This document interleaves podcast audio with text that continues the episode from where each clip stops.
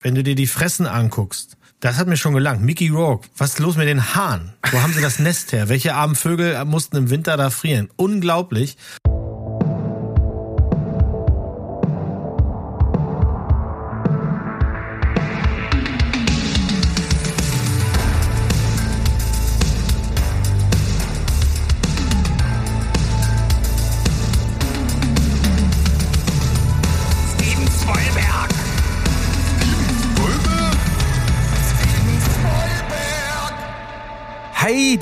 Welt da draußen. Wir sind wieder am Start. Steven Spoilberg, euer liebster Film- und Serienpodcast aus dem wunderschönen Leipzig.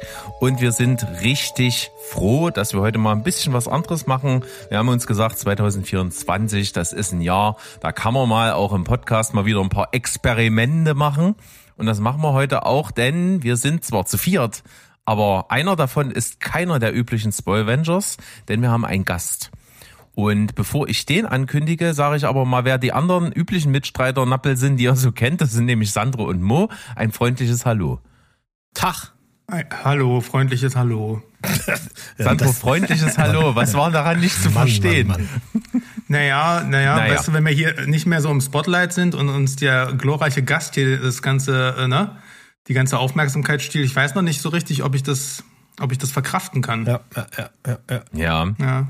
Dann äh, kommen wir doch ohne Umschweife einfach zu unserem wunderbaren Gast. Das ist nämlich der Kai, äh, aka der Sine Dude. Und ich sage einfach mal Hallo. Ja, hallo zusammen. Schön, dass ich hier bin. Das ist gut. ähm, du hast ja hauptsächlich ähm, einen Instagram-Kanal, in de, auf welchen du ja über Filme und Serien und was dich sonst so alles da rundherum so bewegt, äh, berichtest, äh, in schriftlicher Form. Also du bist keiner, der jetzt normalerweise einen Podcast hat. Wir ändern das heute. Äh, findest du das gut? Äh, Ist auf jeden Fall super spannend, äh, weil ich das noch nie vorher gemacht habe. Deshalb gebe ich heute mein Bestes und ich euch ja schon seit, äh, ich habe es gerade schon gesagt, seit Äonen von äh, Jahren höre und großer Fan bin. Test bestanden. Das ist eine Grundvoraussetzung. das, das funktioniert schon mal gut. Da muss ich gleich mal reinhaken. Du du hörst die, die Jungs schon seit, habe ich ja auch gemacht, seit Äonen. Ähm, ist es denn eine Verbesserung, dass wir anderen beiden Kackvögel dabei sind? Oder meinst du, pah, du, ich wünschte mir Wochen, wo sie weg wären? Tanze ich ja jetzt auf Messers Schneide, ne? Aber ich sag mal, Ah. es war früher super und äh, jetzt ist es umso besser. Nee, na, den Rest schneiden wir raus. War früher super, ist einfach geil. Jetzt ist mein, jetzt ist mein Selbstvertrauen noch wieder hergestellt. Das passt so. Ja, finde ich gut. Alle einmal Ja, auf ja. den Boden der Tatsachen. Ja, ja, warum auch nicht? Also ich sag mal, äh, ist ja auf jeden Fall nicht schlecht. Man sollte das auch viel häufiger machen, sich mal so Gäste einladen, denn das macht eigentlich immer ganz gut Laune, sich auch mal mit einer anderen Meinung noch ein bisschen mit auseinanderzusetzen. Aber es ist ja so, wir sind ja alle faul und mit Leute anschreiben und in Kontakt bleiben und Termine ausmachen und ach Gottchen, ist das alles schlimm, aber wir haben das jetzt einfach mal gemacht und wir haben uns das so zumindest vorgenommen, dass wir das dieses Jahr vielleicht auch mal ein bisschen häufiger machen als äh, im letzten Jahr und wir gucken mal, wie das läuft. Wir fangen heute einfach damit an. Das ist sehr schön. Bevor wir mal so ein bisschen darüber sprechen, was du eigentlich bei dir auf dem Kanal so machst, dachte ich mir, wir machen einfach mal äh, so eine kleine Warm-up-Runde. Ja, ich könnte dich jetzt zum Beispiel fragen, äh, wie viel wiegt ein Eisbär? Oh, äh, 700 Kilo. Ja, du musst, das ist jetzt blöd, ne? Du, du musst sagen, weiß ich nicht. So. Weiß ich nicht. Sorry. Ja, aber genug zum Eisbrechen, Victor. So. Jetzt hier Grillenzirpen einfügen. Habe ich mit Absicht äh, schön schlechten rausgesucht, extra für, für einen Gast. Nee, wir machen es nämlich so, wir machen eine kleine Schnellfragerunde mit dir und diesmal machen wir das mal wirklich anders als in der Vergangenheit, haben wir das bei Gästen schon nämlich ab und zu mal gemacht. Ich stelle dir einfach nur eine Entweder-Oder-Frage und du entscheidest dich für eins davon. Wir machen das ganz schnell. Wir haben früher immer so gesagt, ja, wenn du was dazu sagen willst, dann sag was dazu. Aber da geht die Geschwindigkeit verloren. Das wollen wir nicht. Und dafür haben wir den Mo als Chronist unseres Podcasts. Der hat nämlich immer irgendwo in Griffweite Stift und Papier. Der schreibt ganz kurz die Antworten mit und dann äh, wird es möglicherweise Rückfragen geben. Und, und dann gehen wir ein bisschen näher drauf ein. Jetzt geht's erstmal auf Geschwindigkeit. Bist du äh, fertig und bereit? Bin äh, bereit. Super. Wir fangen mal soft an. Filme oder Serien? Filme. Kino oder Couch? Couch. Blockbuster oder Independent? Independent. Held oder Schurke?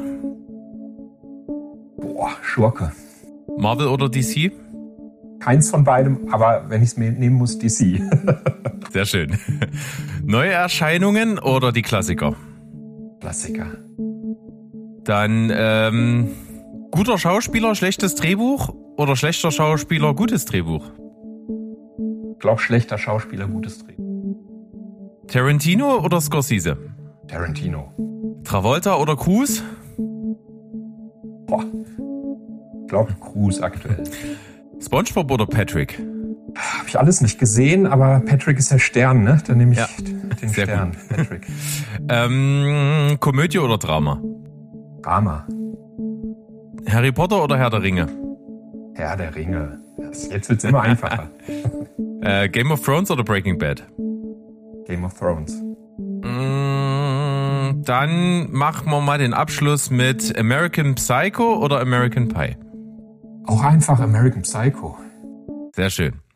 Da haben wir doch ein bisschen was. Und ein bisschen, äh, bisschen Redebedarf vielleicht haben wir auch hinten dran. Sandro fängt doch direkt mal an. Ne, ich wollte bloß sagen, da, also erstens, äh, ein männlicher Eisbär, ne, 500 Kilogramm im Schnitt. Also warst du nicht so weit weg. Ein dicker Und- Eisbär, den ich meinte. Ja, ja, ja. Und äh, also zwischen 420 bis 500 Kilogramm pendelt das so, ne?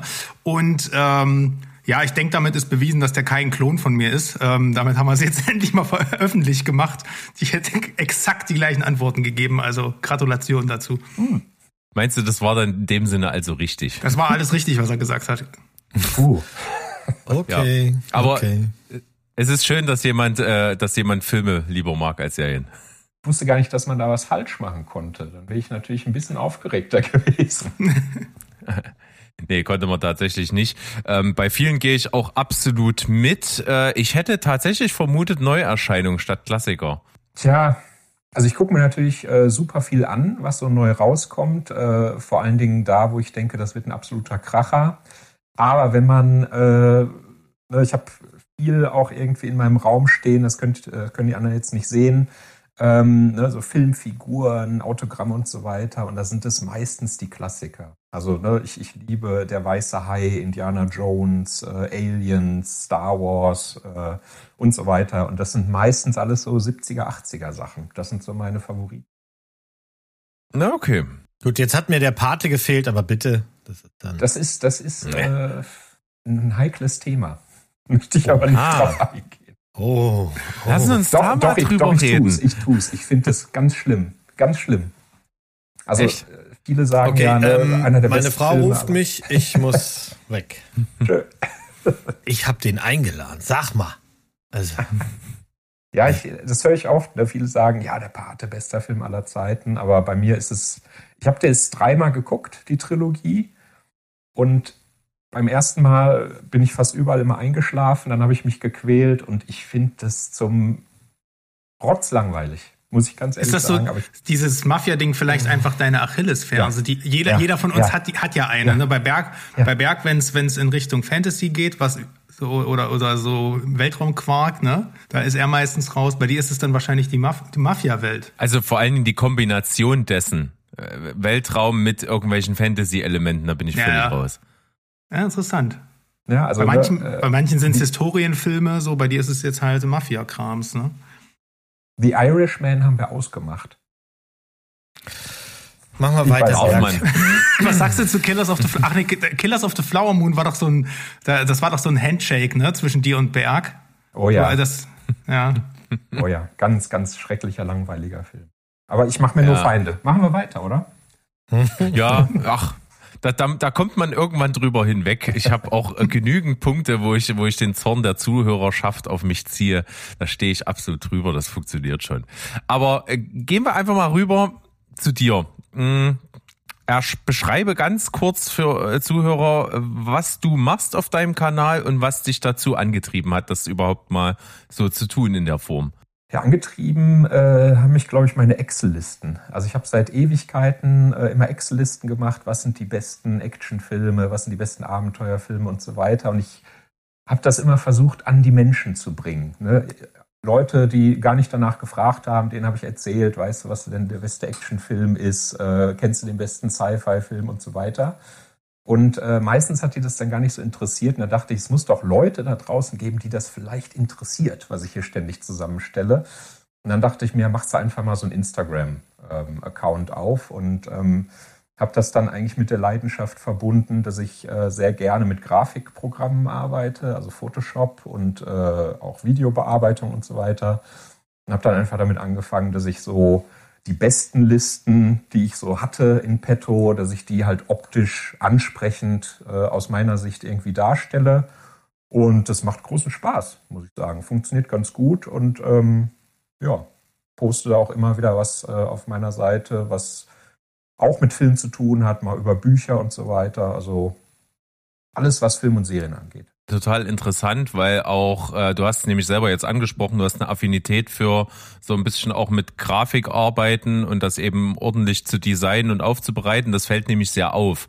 Deswegen wäre auch meine Frage gewesen, hast du das irgendwo aus dem beruflichen Kontext oder ist das ein rein privater Kontext? Weil es sieht schon sehr professionell aus, so wie die Aufmachung ist, äh, mit den Schriftarten, mit den Bildkompositionen und so. Das, das hat irgendwie was Redaktionelles. Ja, ähm, hauptsächlich, hauptsächlich privat, würde ich sagen. Ähm, auch alles selbst beigebracht über YouTube-Videos und so weiter, ähm, weil ich auch noch ein Fable habe für Urlaubsvideos. Also nicht so im Sinne von, ich halte eine halbe Stunde drauf und dann mache ich mal einen Schwenk, sondern so cineastische Urlaubsvideos. Drohne und allem Zip und Zap. Und da braucht man halt auch äh, gute Adobe-Kenntnisse, sage ich mal. Und das habe ich dann transferiert auf die Filmlandschaft. Wenn ich so manchmal bei dir mal so durchscrolle bei deinen Listen und bei deinen Angaben, gibt's auf jeden Fall gut Übereinstimmung. Wir haben auch schon festgestellt untereinander, dass es manchmal nicht übereinstimmt. Mhm. Aber so im Großen und Ganzen passt das schon ganz gut. Ich fand äh, ziemlich faszinierend. Du hast ja äh, letztes Jahr so ein, so ein Mammutprojekt ja irgendwo gestemmt. Du hast ja wirklich deine Top 100 deiner liebsten Filme, der, die du am besten so findest wirklich alle vorgestellt auf, auf Instagram über einen Zeitraum von, glaube ich, fast wirklich ein ganzes Jahr, oder? ich glaube, anderthalb Jahre. Da hat sich so mancher drüber aufgeregt, aber fand's okay. Nö, ich finde das richtig so. Das, das, ich habe das dann auch wirklich verfolgt immer und dann wirklich geguckt. Und äh, in den Top Ten waren echt Sachen dabei, die ich total geil finde und Sachen, die so, so gar nicht mein Ding sind. Also es war, äh, war so absolut bunt gemischt. Ich glaube, das ist immer so, oder? Ich glaube, äh, keiner von uns wird die gleiche Top 100 oder Top 10 irgendwie machen. Aber es macht's ja aus. Das ist ja das Coole, ja. wenn man dann diskutieren kann. Es gibt ja von äh, von uns äh, in, in, von uns Vieren, die wir den Podcast machen, ja schon so ein, so ein Vorhaben seit längerer Zeit. Ich glaube, dieses Jahr müssen wir es mal in irgendeiner Art und Weise forcieren, dass wir mal auch unsere redaktionell ausgewählte Top 100 rausbringen wollen. Äh, eventuell als Poster wissen wir noch nicht so genau, wie wir es handhaben wollen, aber es ist alles in den Überlegungen und da werden wir uns ja auch zusammensetzen müssen und da mal wirklich drüber nachdenken müssen. Was sind so die 100, auf die wir uns irgendwie alle noch einigen können? Da werden sicherlich Titel dabei sein, die sind vielleicht, äh, nicht jeder von den Vieren wird sagen, ja, den würde ich auf eine 100 packen, aber Trotzdem müssen wir ja über irgendwas übereinkommen. Das ist dann schon spannend. Aber wenn ich mich erinnere, Sandros zweite Folge bei uns gleich war ja seine Top 10 äh, von, von Lieblingsfilmen. Da hatten wir sehr hohe Übereinstimmung, glaube ich, so ist die Steven und ich mit dir. Weil ich die Franchises weggelassen habe, sonst wäre ich richtig baden gegangen, glaube ich. ja, ja, ja. ja, ja. Ja, ja. Aber das wird interessant, äh, wenn wir das Poster machen, Berg. Ne? Dann kannst du ja noch äh, Schindlers Liste nachholen. Ähm, und dann kommen wir da bald, da kommen wir bald zusammen. Ich muss ja nicht alles gesehen haben, was auf dem Poster so, ist. So, ich finde schon. Also ja, ich finde ich schon, da, wenn, dann wollten wir ja eine Rubbelversion machen und ähm, da ist das dann zwingend erforderlich. Mo, wie eine Rubbelversion. Wie alt bist du? Da, also, äh, Rubbelversion. Also ich finde das auch ganz geil, aber, aber das, da, da müssen wir ein Crowdfunding machen, okay. weil das, das können wir nicht vorfinanzieren. Das, das, ja. das passt nicht. Die, die Fühler haben wir schon ausgesteckt, aber es ist tatsächlich relativ. Ja, Mo ist immer für haptische Erlebnisse, das, das, das ja. ist klar, ne? Hm? Ja. Brennt euch zwei denn noch irgendeine eine Frage, die zu, wesentlich zum Kai wäre, auf den Lippen? Jetzt nicht mehr. Nö. Nee, ich glaube, Mo steht das jetzt hier nur noch durch. ähm, ja, ich habe ja äh, äh, mit Kai schon des Öfteren mal hier und da eine PM ausgetauscht, weil ähm, ich die, ich habe ja einen ähnlichen Background, was, ähm, was soll ich so sagen, also Grafik, ich habe jetzt Grafik gelernt, habe das irgendwie aber auch nur so nebenbei gemacht und die Aufarbeitung von deinem Profil und generell so dein Storytelling, das gefällt mir wirklich sehr gut. Also ich, ohne zu übertreiben, finde ich, dass es auf dem tatsächlich, ähm, also auf dem deutschen also ich würde, ich würde einfach sagen, das ist ein absolut ähm, hohes Niveau, was, wie du da einfach ähm, Social Mediast, muss man ja eigentlich sagen, weil es ist ja gehört ja mehr dazu, als äh, sich nur nur ein paar schöne Bilder aneinander zu reihen, sondern es hat ja muss ja auch eine gewisse Stringenz und Dramaturgie haben.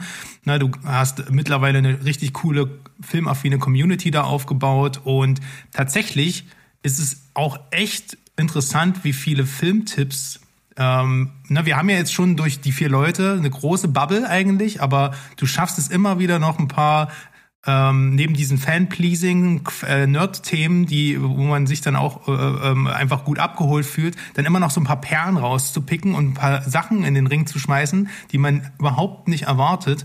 Und wir gehen ja dann des Öfteren auch in den Diskurs und tauschen uns darüber aus. Und eine Serie ist tatsächlich auch der Grund, die dazu geführt hat, dass du heute da bist.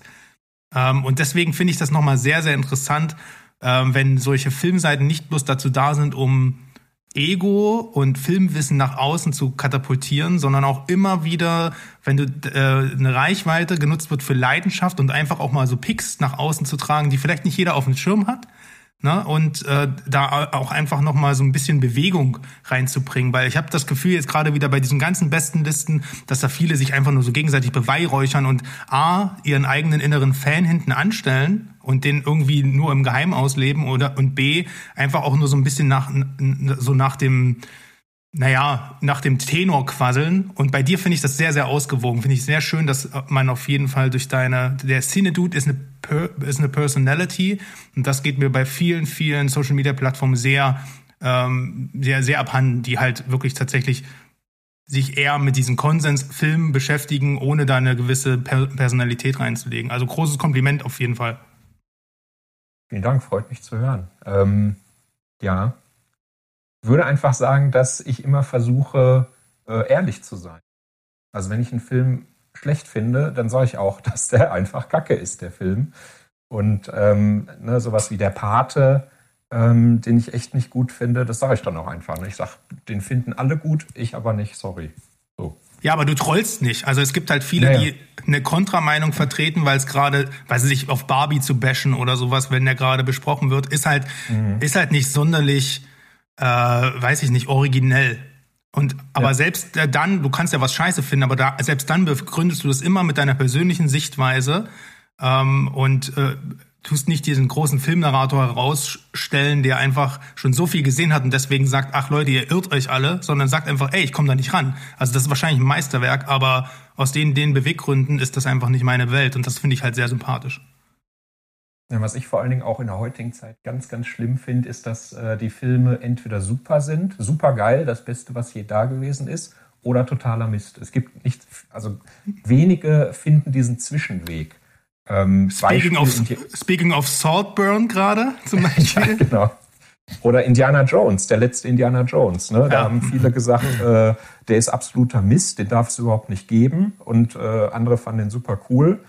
Und ich habe halt gesagt, ja, ähm, das ist nicht der beste Indiana Jones, das ist klar. Aber rein, wenn man nur guckt auf diesen Abenteuerfilm, es ist ein guter Abenteuerfilm. Punkt.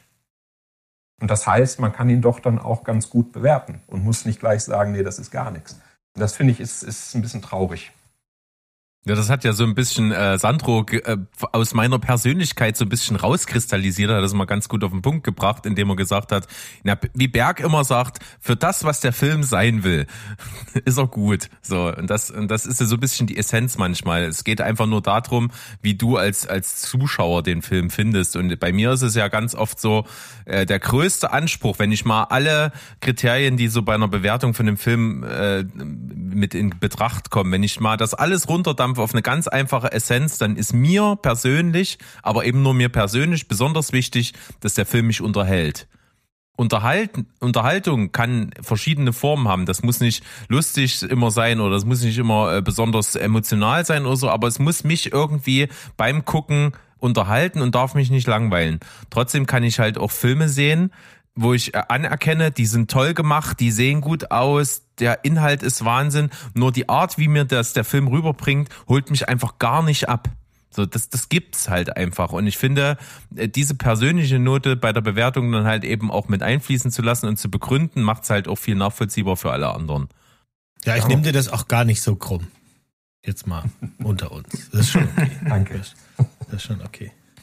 Ja, das ist auch äh, beim Filmbewerten ist ja generell auch so ein Thema und das ist ja ähm, auch interessant, jetzt mal mit jemandem zu sprechen, der das ja auch nur für sich macht. Äh, der, also wir haben ja immer eine schöne Reflexion. Ne? Also wenn ich Avatar 2 toll finde, kommt Mo um die Ecke und äh, zerstört das im nächsten Podcast und äh, allein dadurch bildet sich ja für unseren Hörer ein Spektrum und ich muss gar nicht beide Seiten gegenüberstellen. So, ne?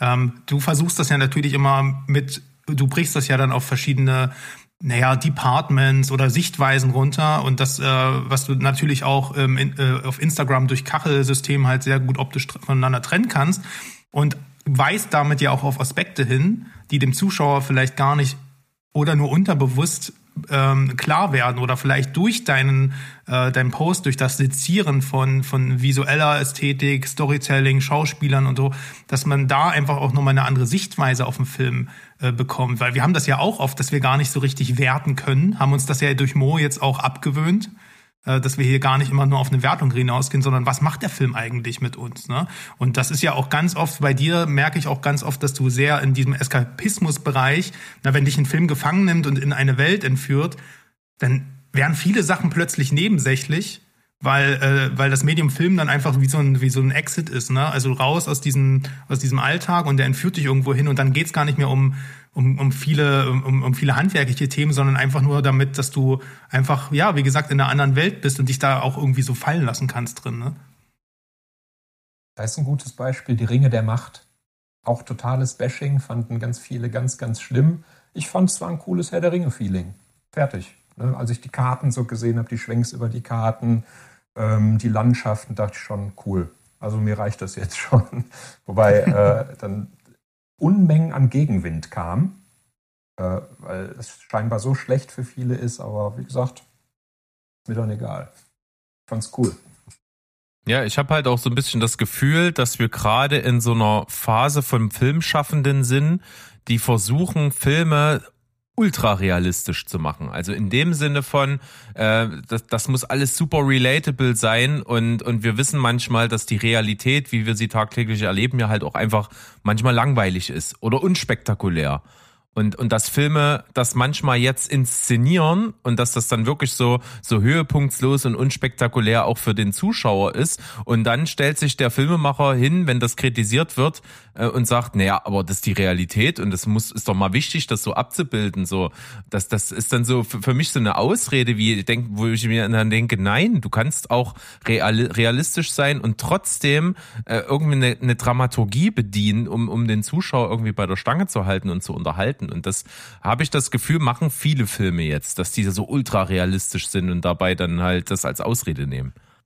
Ja, du kannst ja auch in einem realistischen Setting eine, äh, eine Geschichte erzählen, die, die so märchenhaft ist, dass du gar nicht ähm, die, das, das, das Realistische dahinter in Frage stellst, sondern dich einfach fallen lassen kannst und diese Regeln der Geschichte akzeptierst. Ich sehe jetzt einfach bei Kai im Hintergrund da das Drive-Bild na, niemand stellt in Frage, ob in diesem, ja, genau. Also ich nehme jetzt einfach mal an, Drive ist ein Film, der dich sehr anspricht auf vielen Ebenen, aber niemand geht da hin und sagt, ja, das ist aber eine unrealistische Story, sondern man, man lässt sich halt in diese Welt, die Revan da erschafft, einfach fallen und, und man weiß sofort, was der Film, was der Film von dir will. Also kann dich vielleicht erreicht er dich nicht durch die Art und Weise, wie er es erzählt, aber du weißt halt genau, hier geht's nicht darum, einen ein, ein realistisches Szenario abzubilden, sondern es, es, soll, es soll was Symbolisches erzählt werden, was diese Charaktere, alles steht für irgendwas. Und ähm, darin kann man sich dann halt total verlieren oder man kann es halt als pietätslose Kunst abtun, was auch immer. Auf jeden Fall geht's nicht einfach so spurlos an einem vorbei. Sorry, ich war gerade abgelenkt, weil da, weil da eine Katze vorbeigeht. Ja, das ist meine Katze gewesen, die durchs Bild gelaufen ist. Schade, dass ja, äh, dass wir jetzt nur einen Hörpodcast haben und keinen Bildpodcast, aber meine Katze läuft ab und zu mal durchs Bild. Das könnte für Leute, die nicht regelmäßig hier sind, verwirrend wirken. Aber äh, ja, Drive bei äh, Kai Platz 4 der Top 10 der ja. besten Filme. Ah, okay. Ja, Meisterwerk. Sag ja. Ich bin gespannt, was er mitgebracht hat, denn äh, auch er durfte was mitbringen. Ja, behalten auch mal alles, was wir gerade so ein bisschen über die Bewertung von Filmen gesagt haben im Hinterkopf. Ich glaube, wir kommen das eine oder andere Mal tatsächlich heute drauf zurück. Und was ich mir so auch dieses Jahr, auch letztes Jahr schon ein bisschen vorgenommen habe, ich, ich nehme mir manchmal äh, gerne äh, Mo als Vorbild und, und Mo ist man, ist, wenn der Filme scheiße findet, so herrlich leidenschaftlich und das will ich noch mehr. Ich will das auch für mich. Einfach mal sagen, dieser Film ist scheiße und da muss man dann auch einfach mal sagen, komm, ich, ich höre mit dieser ganzen Diplomatie-Kacke auf und sage nicht hier, das ist vielleicht gut und das ist vielleicht gut, sondern einfach kann man manchmal sagen, das, das ist Schrott. Ja, komm. Ja, raus damit. Du kannst ja einfach öfter zu Besuch kommen, Paula hilft dir da schon. Ja, das stimmt. Äh, die, die wählt natürlich die Filme aus. Mhm. Ähm, bevor wir noch rüberkommen zum eigentlichen so Kernteil, äh, dass wir über die Filme und Serien reden, die wir mitgebracht haben, gibt's natürlich noch ein was. Ähm, Kai teilt ja mit mir die Eigenschaft, dass wir beide in Brücke schon gewesen sind. Und ist wie im beschissenen Märchen, oder? Kai, kurzer Tipp von mir, nicht nicken, sondern ja sagen, weil das Nicken sieht keiner. Ja. In Brügge war ich schon, äh, ist ein Märchen. Ähm, Gent, fast daneben, ist fast noch schöner. Ja, das stimmt. Fand ich auch gut. In Gent haben wir uns so tierisch die Kante gegeben. Das war total witzig. Und haben dann so nach dem dritten, vierten Bier am Kanal irgendwo ähm, festgestellt, dass man dort nicht Bier trinkend, also zumindest nicht mit Glasflaschen sitzen darf. Da sind wir dann auf Dosen umgestiegen. Hat funktioniert. Ähm, ja, aber äh, sehr, sehr schön dort gewesen. Fand ich auch. Aber äh, worauf ich hinaus will, natürlich, du, äh, deine Filmleidenschaft geht ja auch so weit. Du hast ja vorhin so ein bisschen angedeutet, mit Urlaubsvideos bist du Fan von. Du reist auch gerne an äh, dort, wo du bist bist, auch zu den Filmspots, zu den berühmten, die es gibt. Ja, zumindest äh, versuche ich es immer zu verbinden. Ne? Also wenn wir irgendwie in Urlaub fahren, dann ist das Erste, was ich gucke, welche Filme wurden da gedreht, wo ich jetzt bin. Und äh, dann kann es schon mal sein, dass wir die eine oder andere schwierigere Abfahrt nehmen müssen, um äh, zu einem bestimmten Spot zu kommen. Und äh, das Schwierigste, was mir dabei eingefallen, äh, was mir gerade einfällt dazu, ist Dune. Ich wollte gerade sagen, in Norwegen warst du doch auch, ne, an der Bucht. Oh ja. Ich glaube, da haben wir einen Tag äh, mehr gebraucht, um diesen äh, Schauplatz zu besuchen, der ja ungefähr zwei Sekunden im Film zu sehen ist. Wir sind dann mit dem Wohnmobil runtergefahren, so eine, so eine, so eine Bergstraße runter zum Strand, äh, die sehr schottrig war. Und wir sind nicht mehr hochgekommen mit dem Wohnmobil, weil wir immer äh, den Schotter durchgedreht haben. Und äh, da haben wir so ein bisschen Panik bekommen, aber ich sag mal, das Ergebnis war es wert. Also genau so äh, da den Strand entlang spazieren, wie äh, der gute Timothy das gemacht hat. Äh, das, das war es echt. Ja, das glaube ich. warum fahren wir jetzt hier runter? Ach, vertrau mir mal. Das ist alles wird gut. Das wird Und super. Ja, wir haben zwei Schaufeln dabei zur Not. Nur noch um die Kurve. Ich kann aus absoluter Erfahrung sprechen, denn äh, ich habe ja hier im Podcast mal über den Film Hagazusa gesprochen. Hast du den gesehen, Kai? Kennst du den? Nee. Äh, der Hexenfluch ist von einem österreichischen äh, Regisseur von Lukas Feigelfeld. Und äh, der hat den gedreht äh, an Drehorten in Tschechien, Österreich und, und, und Schweiz, glaube ich auch. Und ähm, ich, ich fand den Film total faszinierend und hatte mich dann eben informiert, dass äh, das spielt ja in so einer Alpengegend, äh, dass das so österreichische Alpen sind und sowas. Und da habe ich schon gedacht, so weit ist das nicht weg. Will ich eigentlich gern mal hin und hatte den äh, auch angeschrieben und der hat mir tatsächlich sogar ähm, äh, Koordinaten geschickt bei Google über so bestimmte Spots im Film. Und da war ich natürlich voll heiß drauf und habe dann auch wirklich mal dort Urlaub gemacht in der Gegend und bin dann von dort aus mit meiner Frau zusammen auch verschiedene äh, Wanderstrecken auch mal gegangen. Und ich sag mal, äh, das spektakulärste, was ich unbedingt haben wollte, ist ist die Schlussszene des Films. Die Schlussszene des Films ist, dass die die Hexe quasi in dem Film auf dem auf dem Berg klettert und dann in so ein mega geiles Alpenpanorama guckt äh, und dann in Flammen aufgeht. Und ähm, das wollte ich unbedingt haben. Und dahin zu kommen, das, da hasst mich meine Frau heute noch für. Also das kann ich auf jeden Fall sagen. Es war sau anstrengend. Und da führt kein Wanderweg hoch. Wir sind dann wirklich durch, durch irgendeinen Wald, durch, über irgendein Feld, irgendeinen so Abhang hochgekrabbelt, wo du so für, für keine Ahnung, fünf, fünf Höhenmeter auf jeden Fall zwei Minuten Pause machen musst, um wieder Luft zu kriegen. Also es war schon ordentlich krass, aber es war mega geil. Ich, ich habe ja dann dieses so ein bisschen auch so ein kleines Video davon gemacht, wie ich dann da oben auch an der gleichen Stelle sitze. Ja, und du weißt, dass deine Frau wegen äh, Nichtverbrennung offensichtlich keine Hexe ist. Ja, sie ist ja auch nicht ganz unwichtig. Ja, Wenn man stimmt. schon mal da ist, ne? Also. Aber Kai, wenn du da, wenn du da so hardcore drauf bist, dann, ähm, ich weiß ja nicht, ob du, ob du dir ja noch so eine, so eine kleine Roadmap mit Reisezielen zu. Hardcore drauf bist, hört sich auch ein bisschen komisch an. Ne? Wie meinst du? Hardcore drauf. Ja, ja, ach, ach das ist normal. Ja, ich meine das genauso, wie das, wie das bei dir ankommt. Nee, wenn du so drauf bist, hast du bestimmt noch eine kleine Roadmap mit Zielen, wo du hin traveln möchtest. Da ist doch bestimmt auch der Pass des Karatras drauf. Weil Fun Fact, alle Herr der Ringe-Fans wissen ja, dass Sean Bean Höhen, äh, äh, äh, Angst hat, also Höhenangst hat und auch deswegen nicht mit der Crew mit dem Helikopter hochgeflogen ist und diesen ganzen Scheißberg bis zum Gletscher zu Fuß hoch ist. Und das willst du doch bestimmt auch mal machen, oder? Den Genau, Sean nur Bean Sean. Bean gehe ich das zu Fuß hoch, ja. Aber Neuseeland ist ja Neuseeland wahrscheinlich dann auch. Ist ne? Neuseeland, ja. Ja. Ja. Steht auf der Liste. Aber ich meine, irgendwie irgendwas zur, zur Liebe von Sean Bean muss man, glaube ich, nicht machen, denn wie ich hörte, auch aus relativ erster Hand muss das ein ziemliches Arschloch sein. Ich glaube, der ist so geworden, weil er einfach in jedem Film stirbt. Da wirst Genau. du zum Arschloch irgendwann. Ja, möglicherweise ist das so. Meine lieben Freunde, bevor wir in die Filme und Serien einsteigen, möchte ich ein was kurz loswerden, denn ich bin sehr glücklich und optimistisch, denn ich habe mit meiner absoluten Lieblingsserie aller Zeiten mit der neuen Staffel angefangen.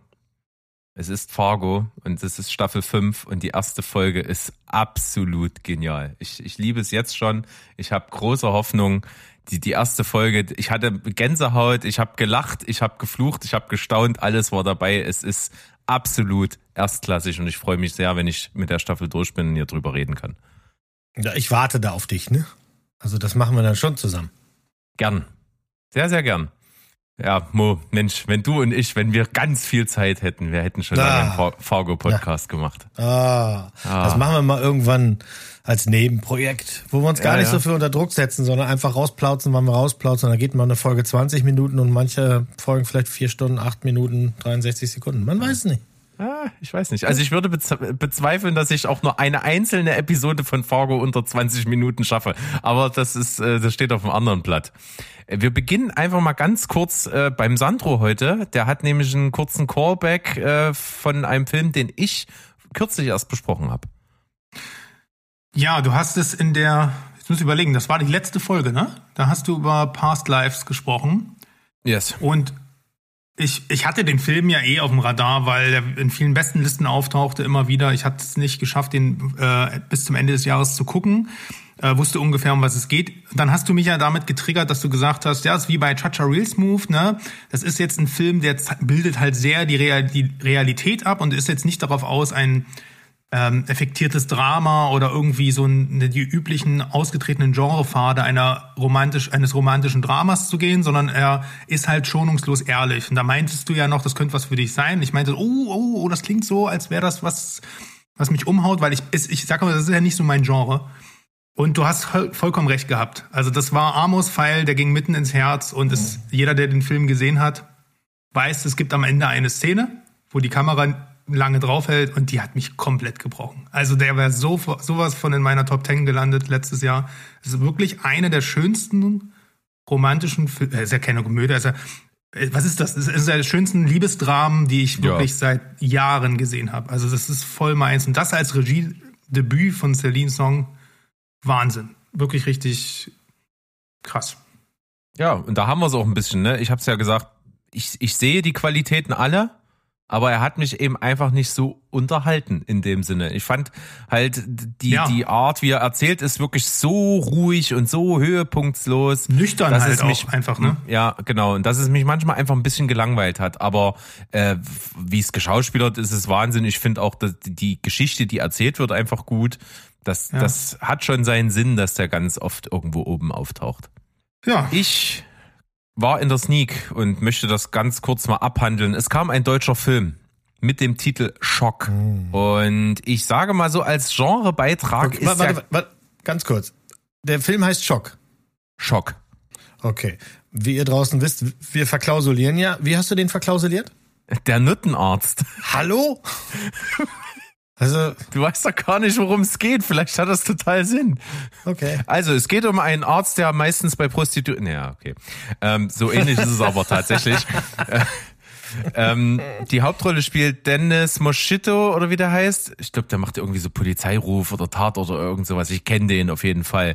Ähm, es, es ist schon ein genremäßiger Film, weil äh, es geht sehr ums Untergrundmilieu, denn dieser ähm, Hauptdarsteller war mal wohl Arzt. Man erfährt das so ein bisschen in Nebensätzen, hat seine Approbation irgendwie eingebüßt oder ist zumindest vorübergehend suspendiert und wartet auf einen Check durch die Ärztekammer.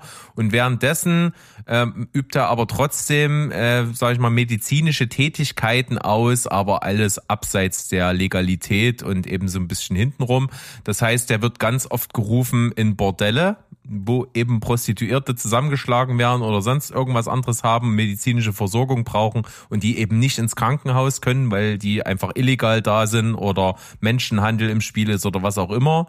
Diese behandelt er und er wird dann auch über so eine Anwältin, gespielt von Anke Engelke, ziemlich coole Nebenrolle mal, was Ernstes, fand ich gut, ähm, angefragt, ob er nicht bei einem Krebspatienten eine Antikörperinfusionsbehandlung durchführen kann, die er natürlich auch nicht über offizielle Wege bekommt. Und ähm, das ist aber echt schwer daran zu kommen und er muss ziemlich hohes Risiko auf sich nehmen, denn wenn das rauskommt, dass er das gemacht hat, dann wird nicht nur die Approbation äh, den Bach runtergehen, sondern er wandert er auch direkt in den Knast. Also es ist höchst illegal, höchst heikel und dann entspinnt sich dann so diese Geschichte darum, denn der Typ, den er behandeln muss, ist so ein alter Italiener, Oberhaupt von so einem Familienclan, der im Krieg mit äh, einem anderen Clan ist, dessen Oberhaupt der Mann seiner Schwester ist. Also diese, diese Verstrickung sind halt da, auch auf dem familiären Umfeld und das ist alles ziemlich düster, alles spielt in der Unterwelt, fast jede Szene ist bei Nacht mit so ein bisschen Neonlicht. Klingt irgendwie alles ganz cool, ist aber halt auch jetzt nichts Außergewöhnliches, erst recht nicht irgendwas, was man nicht schon mal gesehen hätte. Es ist solide geschauspielert, aber große Leistungen sind da nicht mit dabei. Ähm, wer da drauf steht, der kriegt schon einen ganz guten Genrefilm. Insgesamt ist das aber wirklich sehr ruhig, sehr normal und wesentlich, also nicht besonders originell. Deswegen kann ich Schock jetzt nicht unbedingt ein, uneingeschränkt empfehlen, aber ich glaube, wer, wer generell deutsche Filme nicht mag, der hat mit dem hier nicht so ein Riesenproblem, denn der hat nicht diesen ganz typisch deutschen Mief, sondern ist schon so ein bisschen was eigeneres. Ich sehe gerade, das ist auch sein äh, Regiedebüt ne, von Dennis Moschito. Ach, der hat auch, das habe ich gar nicht. nicht, nicht Ja, ja, so so weit habe ich mich gar nicht beschäftigt. Zusammen mit Daniel Rakete Siegel. Also wenn man mal einen geilen Namen hat, ne, dann Rakete. Das Siehste? ist ja. ja. Ah, Das hätten meine Eltern mal einfallen sollen. Das wäre doch geil gewesen. Aber gut. Modi Rakete? Ja, Kai, Gut. spricht dich das an oder bist du genauso auf direkt wieder Delete gegangen wie ich? Äh, ich habe noch gar nichts davon gehört und äh, das, was ich jetzt gehört habe, spricht mich leider nicht an. ja, so ist es manchmal. Mal gucken, ob ich das ändern kann. Also, ihr wisst ja, wir haben seit geraumer Zeit, äh, träume ich von einem Nicolas Cage Special und muss ja natürlich der Arbeit nachkommen und immer wieder mal Nicolas Cage Filme gucken. Und unsere äh, liebe Luisa hat diesen Film gesehen, hat gesagt, der war gar nicht so schlecht. Und ich hatte den auch auf dem Zettel, also habe ich mir Sympathy for the Devil angeguckt. Und ich habe ja vor kurzem erst leider über Silent Night renten müssen, äh, wo Joel Kinnaman die Hauptrolle gespielt hat. Und hier ist er auch dabei. Also äh, eigentlich gibt's nur Cage und äh, Kinnaman. Alle anderen sind nur wirklich nur Statisten. Es ist ein, den, den kriegt ihr auf Prime Video. Der, ich habe den sehr günstig geschossen. Also müsst ihr mal gucken, ob der noch da für, einen, unter einen Euro zu haben ist. Die Geschichte ist relativ simpel. In der, äh, ein Mann will ins Krankenhaus fahren, weil seine Frau das, ich habe Track verloren, zweites, drittes, fünftes Kind, weiß ich nicht, kriegt. Und in der Tiefgarage steigt plötzlich ein Fremder zu ihm ins Auto und äh, fordert ihn auf mit vorgehaltener Pistole. Du fährst jetzt erstmal los und das mit deiner Frau, ist mir alles egal.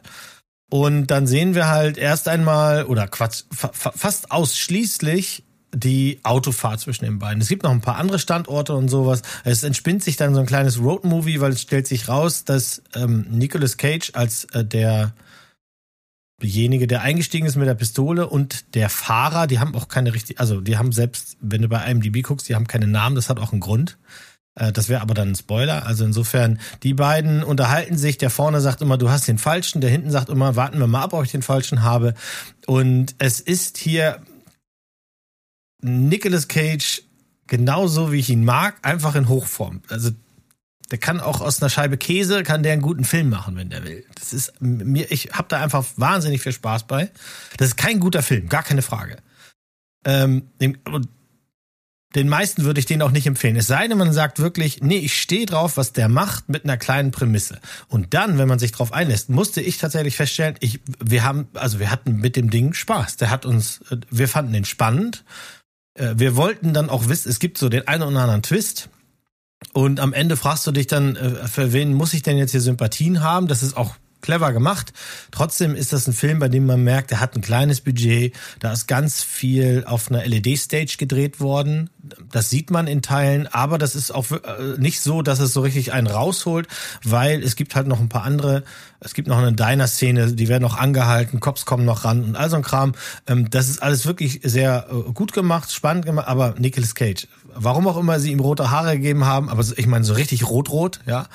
Das sieht einfach arschgeil aus. Das ist ein Fest für Cage-Fans, für alle anderen nicht. Das müsst ihr nicht gucken, wenn ihr kein äh, Cage-Fan seid. Überhaupt nicht.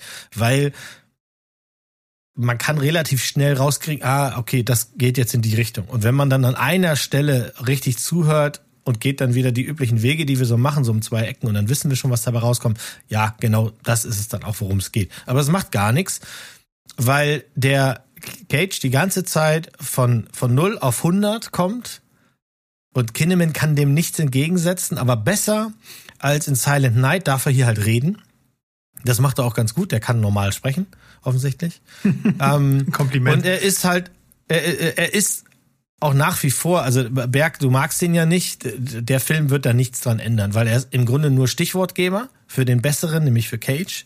Das ist aber auch, das ist auch nur fair und square, wenn es nur zwei Leute gibt und einer davon ist Cage, dann gewinnt Cage sowieso immer.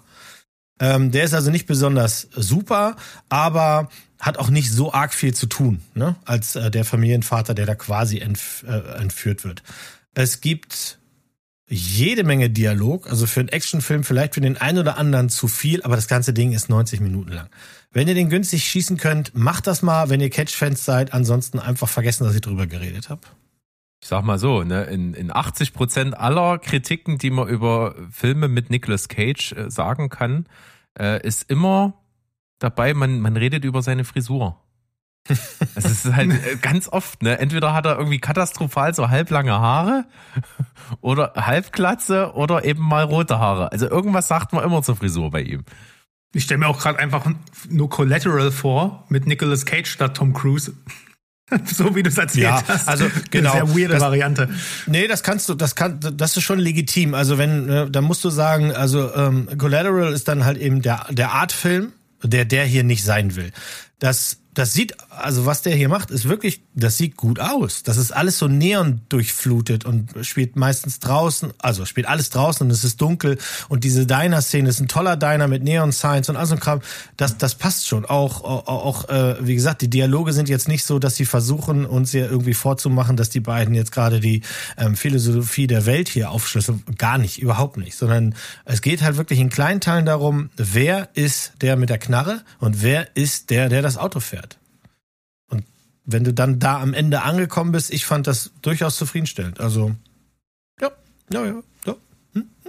Kai, hast du ihn gesehen? Nee. Ich habe ähm, tatsächlich Nicolas Cage ein bisschen abgeschrieben, muss ich ehrlich sagen. Ich gucke nur ausgewählte Werke noch, wie äh, zum Beispiel Pick oder Massive Talent, aber der ist in einer Kategorie leider mit äh, Liam Neeson mittlerweile. Gucke ich mir auch nicht mehr. Äh, Mo, wir müssen das Special machen. Wir müssen Kai rehabilitieren. Ähm, Ja. Ja. Wir müssen mal Weil ein paar das ist Perlen genau, rausbringen. das wäre, also äh, jetzt bei Cage auf Perlen zu warten und die dann zu feiern, das, das steht euch nicht zu, wenn ihr nicht auch die Scheiße fresst. Also, nö, lass ich nicht. Nö, lass ich Aber nicht. hier, das habe ich auch kurz noch. damals schon gesagt, ne, als wir dreimal oder wir vier mit Steven dann über das Special geredet haben. Das ist viel zu einfach, nur die richtigen, die, weißt du, zehn Knaller dir rauszusuchen. Nee, nee. Du musst auch die Gurken gucken, damit du. Also du musst leiden, um ihn genießen zu können. Mo, meine ganze Watchlist ist, ist, ist, ist, ist, ist jetzt voller, Ist voll jetzt. voll- Ja, voller geil. Nicolas Cage Trash. Ich bin gespannt. ähm, was ich noch kurz sagen wollte zur Verteidigung von Joe Kinnaman, der hat bisher einfach keine guten Filme gemacht. Ich gebe euch vollkommen recht, aber der kann was. Die Netflix-Serie Altered Carbon ist eine meiner Lieblings-Netflix-Serien. Super, diese erste Staffel, Jahrberg, die ist super. Habe ich ausgemacht. Konnte ich Ja. nicht ertragen. Ja, ich sag ja, ne, Geschmäcker sind, ist egal. Oh, Und, ähm, Triggerwarnung an Steven hier an der Stelle. Das Ende ist sehr gut. Die zweite Staffel ist Müll, aber die erste Staffel ist finde ich finde ich wirklich sensationell gut. Und äh, die äh, Apple TV Plus Serie For All Mankind, da spielt er über Jahrzehnte hinweg in einer parallelen Dystopie auch richtig gut darin. Also der kann schon was. Der ist limitiert um Gottes Willen, aber er hat auch einfach bisher keine guten Filmrollen gehabt, wo er über den Stereotyp hinauskommt. Deswegen schade ein bisschen, dass das hier auch so ist. Na gut. Äh, unser Gast hat natürlich auch Sachen mitgebracht und ich bin gespannt. Äh, das erste ist, glaube ich, habe ich schon mal gelesen, ist eine Serie, oder?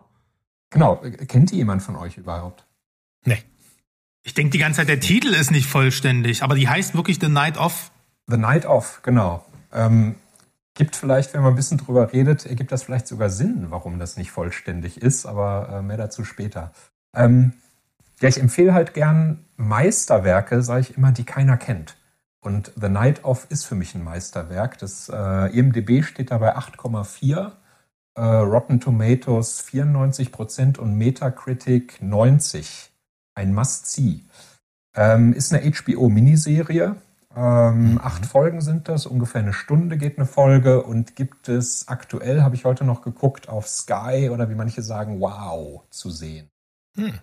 Okay. Äh, worum geht's? Ähm, es geht um einen Studenten, der heißt Nasir und wird gespielt von Riz Ahmed. Den, ich, hoffe, ich hoffe, ich habe ihn richtig ausgesprochen, den kennen wir aus äh, Sound of Metal. Da war er super gut, fand ich. Der Schlagzeuger, der sein Gehör verliert.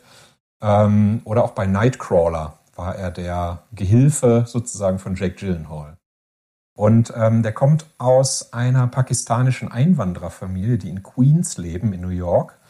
Und die sind alle ganz höflich, alle ganz fleißig, alle ganz zurückhaltend. Und er ist auch der Typ, ähm, der ein bisschen schüchtern ist. Der ist auf der Uni und ist zum Beispiel dann der, der beim Basketballteam zuguckt und die Handtücher einsammelt am Ende. So. Und den anderen dann auch hilft irgendwie bei ihren Hausarbeiten. So ganz, ganz schüchterner, netter Typ. Und er wird dann eingeladen zu einer Party. Ähm, er ist natürlich total aus dem Häuschen, dass er jetzt zu so einer Party mal eingeladen wird und ähm, versucht dann dahin zu kommen, kriegt nichts hin, irgendwie irgendwo mitzufahren.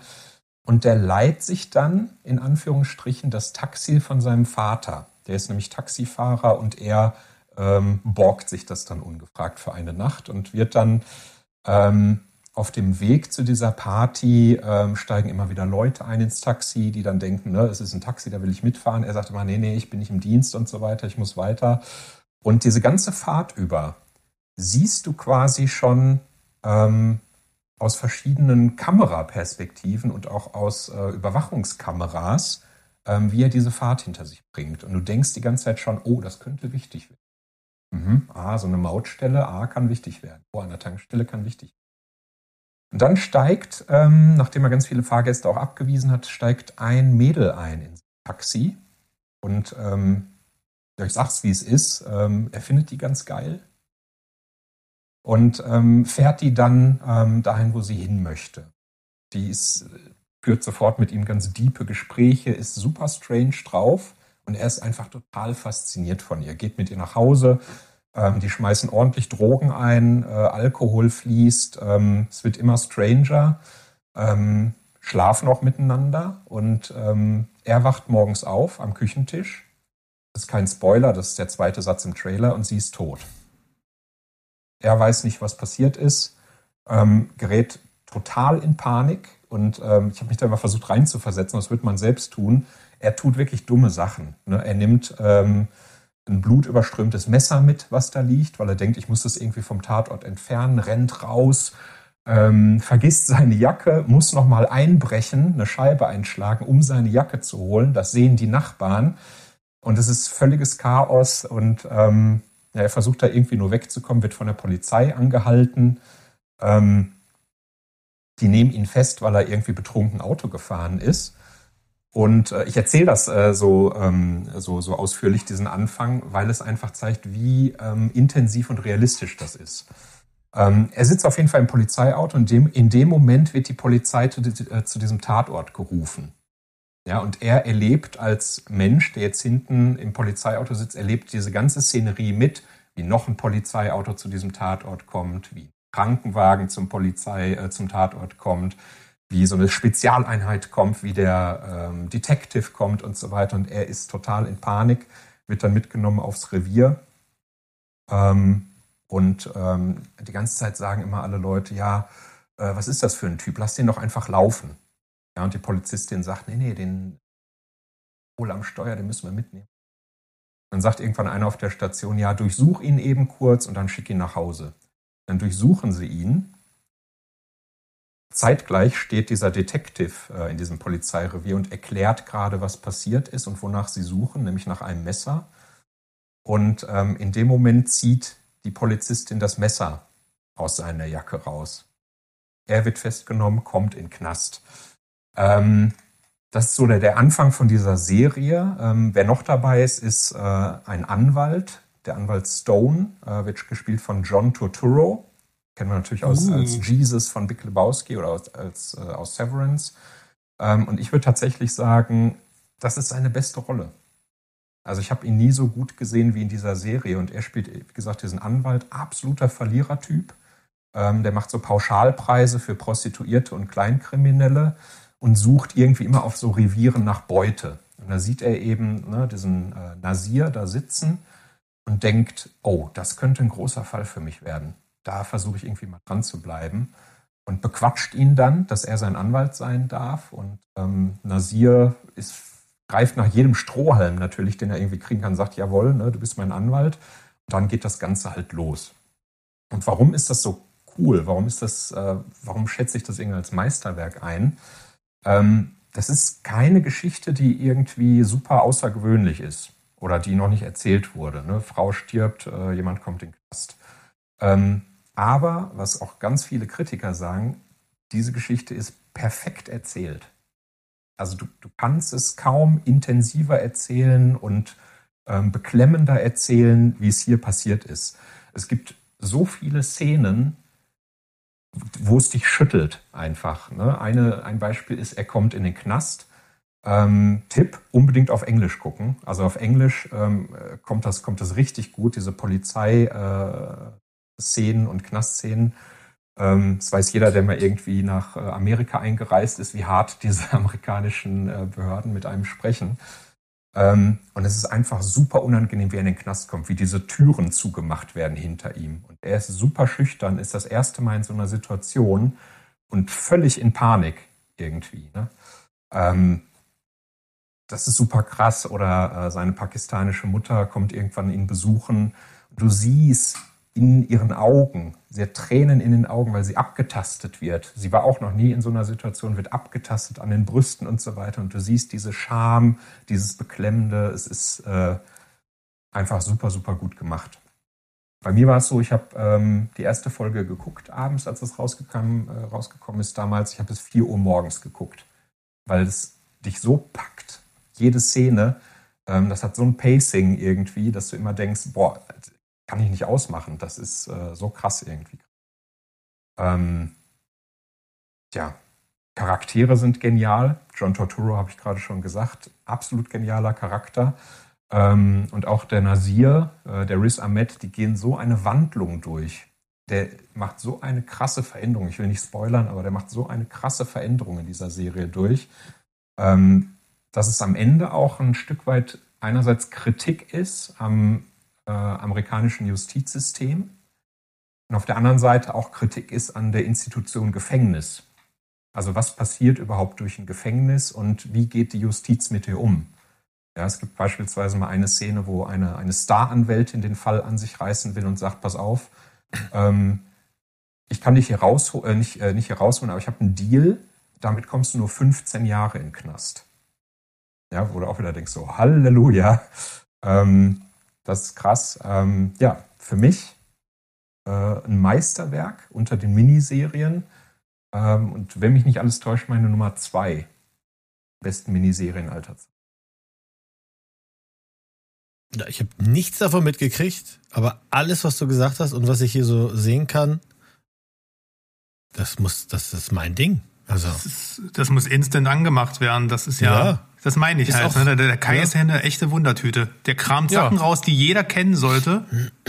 Cast, Inszenierung, Wertung, all, alles spricht eigentlich dafür, dass es ein Mega-Hit ist. Aber wir Nappel gucken jetzt wieder wie Auto hier.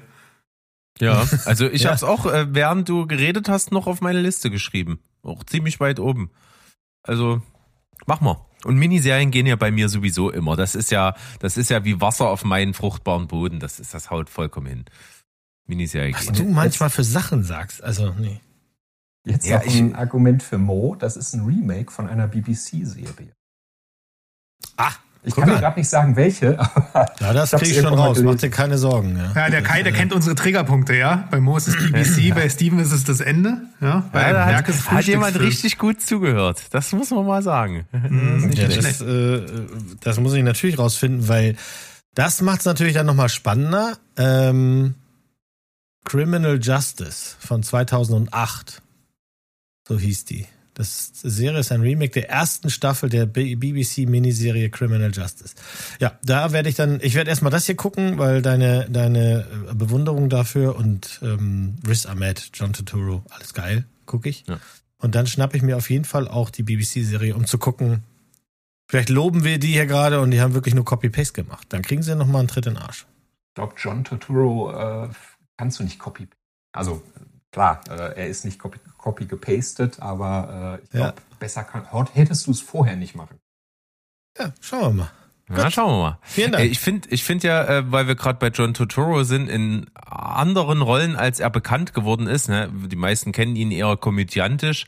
Aber ich finde zum Beispiel, da gibt's einen, einen Pokerfilm mit ähm, in den Hauptrollen mit Matt Damon und ähm, wie heißt der andere? Hm, Edward Norton. Edward Norton. Äh, die, die beiden, die spielen die Hauptrolle in so einem Pokerdrama. Und das, äh, das heißt Rounders. Das ist ein ziemlich geiler Film. Und in dem äh, Pokerdrama spielt John Turturro eine kleine Nebenrolle. Der ist ja so eine Art Kredithai. Das ist total gut. Weil da kommt er halt wirklich null komödiantisch rüber, sondern ist halt wirklich so richtiger eiskalter Typ, den du echt nicht auf der anderen Seite vom Tisch sitzen haben willst.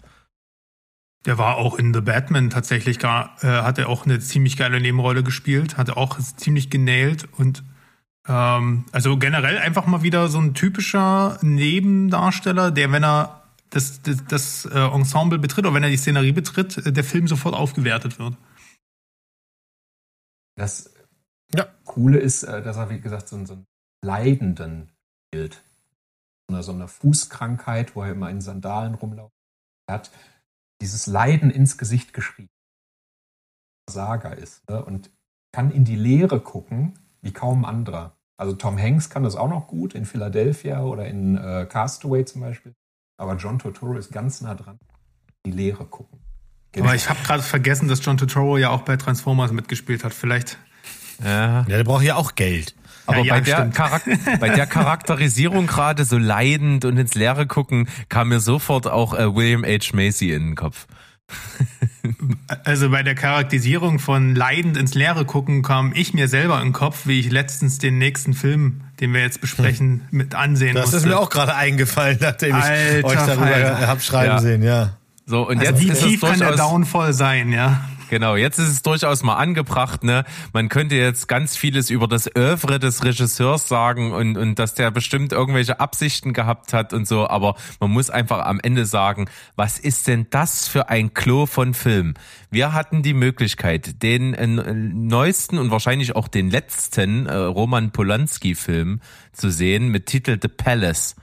Dieser Film kommt bei uns am äh, 18. Januar ins Kino.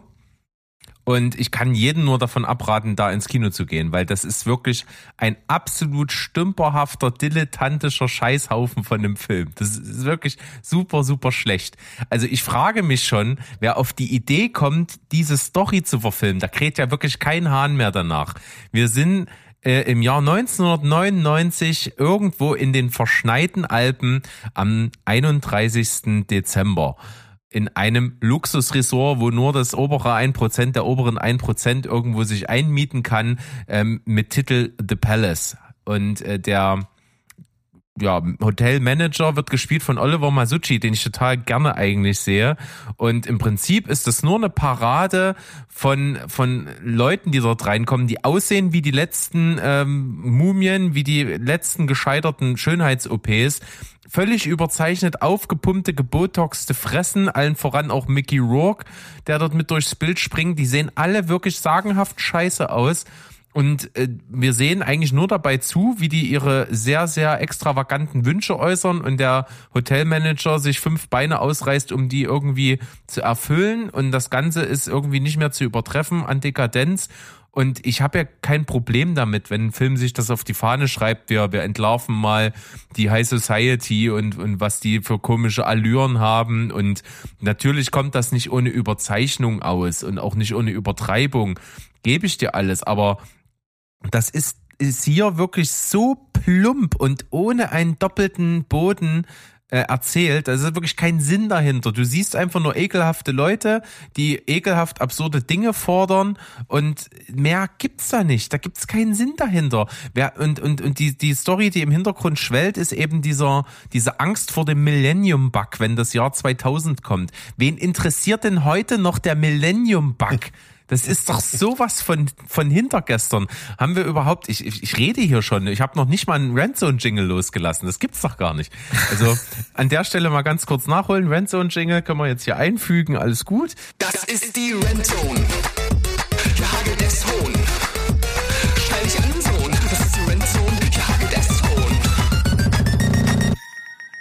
Und dann geht es jetzt auch schon weiter. Also ihr beiden habt den ja auch äh, sehen können, Mo und Sandro, äh, und ihr wart ähnlich nicht begeistert wie ich. Ich habe ihn ausgemacht. Ich kann darf fairerweise nicht mitreden. Hey, das ist unfair, Mo. Also ich komm. weiß, nee, es war ich, mir mir mir mir ging's nicht gut und ich habe mir gedacht, wenn ich mich jetzt noch aufrege, so viel Baldrian kann ich gar nicht essen, wie ich kotzen möchte. Ich habe ich weiß gar nicht, ich glaube eine halbe Stunde länger habe ich nicht geschafft. Es ist so die, die wenn du dir die Fressen anguckst, das hat mir schon gelangt. Mickey Rourke, was ist los mit den Haaren? Wo haben sie das Nest her? Welche armen Vögel mussten im Winter da frieren? Unglaublich. Ich wusste im Vorfeld, auf was ich mich einlasse, weil die, die Kritiken, die haben mir halten, da hält ja keiner hinterm Berg. Also es ist ja offiziell schon sein schlechtester Film. Deswegen weiß ich auch, ich muss den nicht zu Ende gucken. Es sei denn, wir machen mal so, ein, so, ein, so eine Split-Sendung auf, wo wir mit Absicht über Trash reden, äh, weil wir unser Herz hochpumpen wollen, dann können wir, kann ich mir das nochmal antun, aber ansonsten nein. Der Mann hat in seiner Vergangenheit ein paar Filme gemacht, an die ich nichts ranlasse, also die ich großartig finde.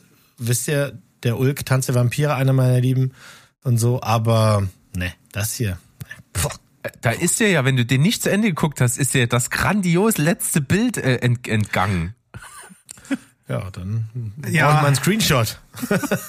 Also, also erstmal, das nehme ich dir übel, Mo, das müssen wir ja nochmal klären. Ne? Also ich habe mich da durchgekämpft und ich habe wirklich, das Schlimme ist, bei dem Streamer ist oben eine Uhr. Und die Uhr läuft die ganze Zeit mit und es kommt dir vor, als hättest du zwei Stunden lang diese Scheiße angeguckt und du steht bei 20 Minuten. Und das ist so erbarmungslos, als würdest du durch so ein Uhrwerk malträtiert. Ey, ich habe vor kurzem noch mal Chinatown gesehen. Das ist wirklich, das tat weh. Ne? Also es tat Oder? wirklich Ja. weh, das Ja. sich anzugucken.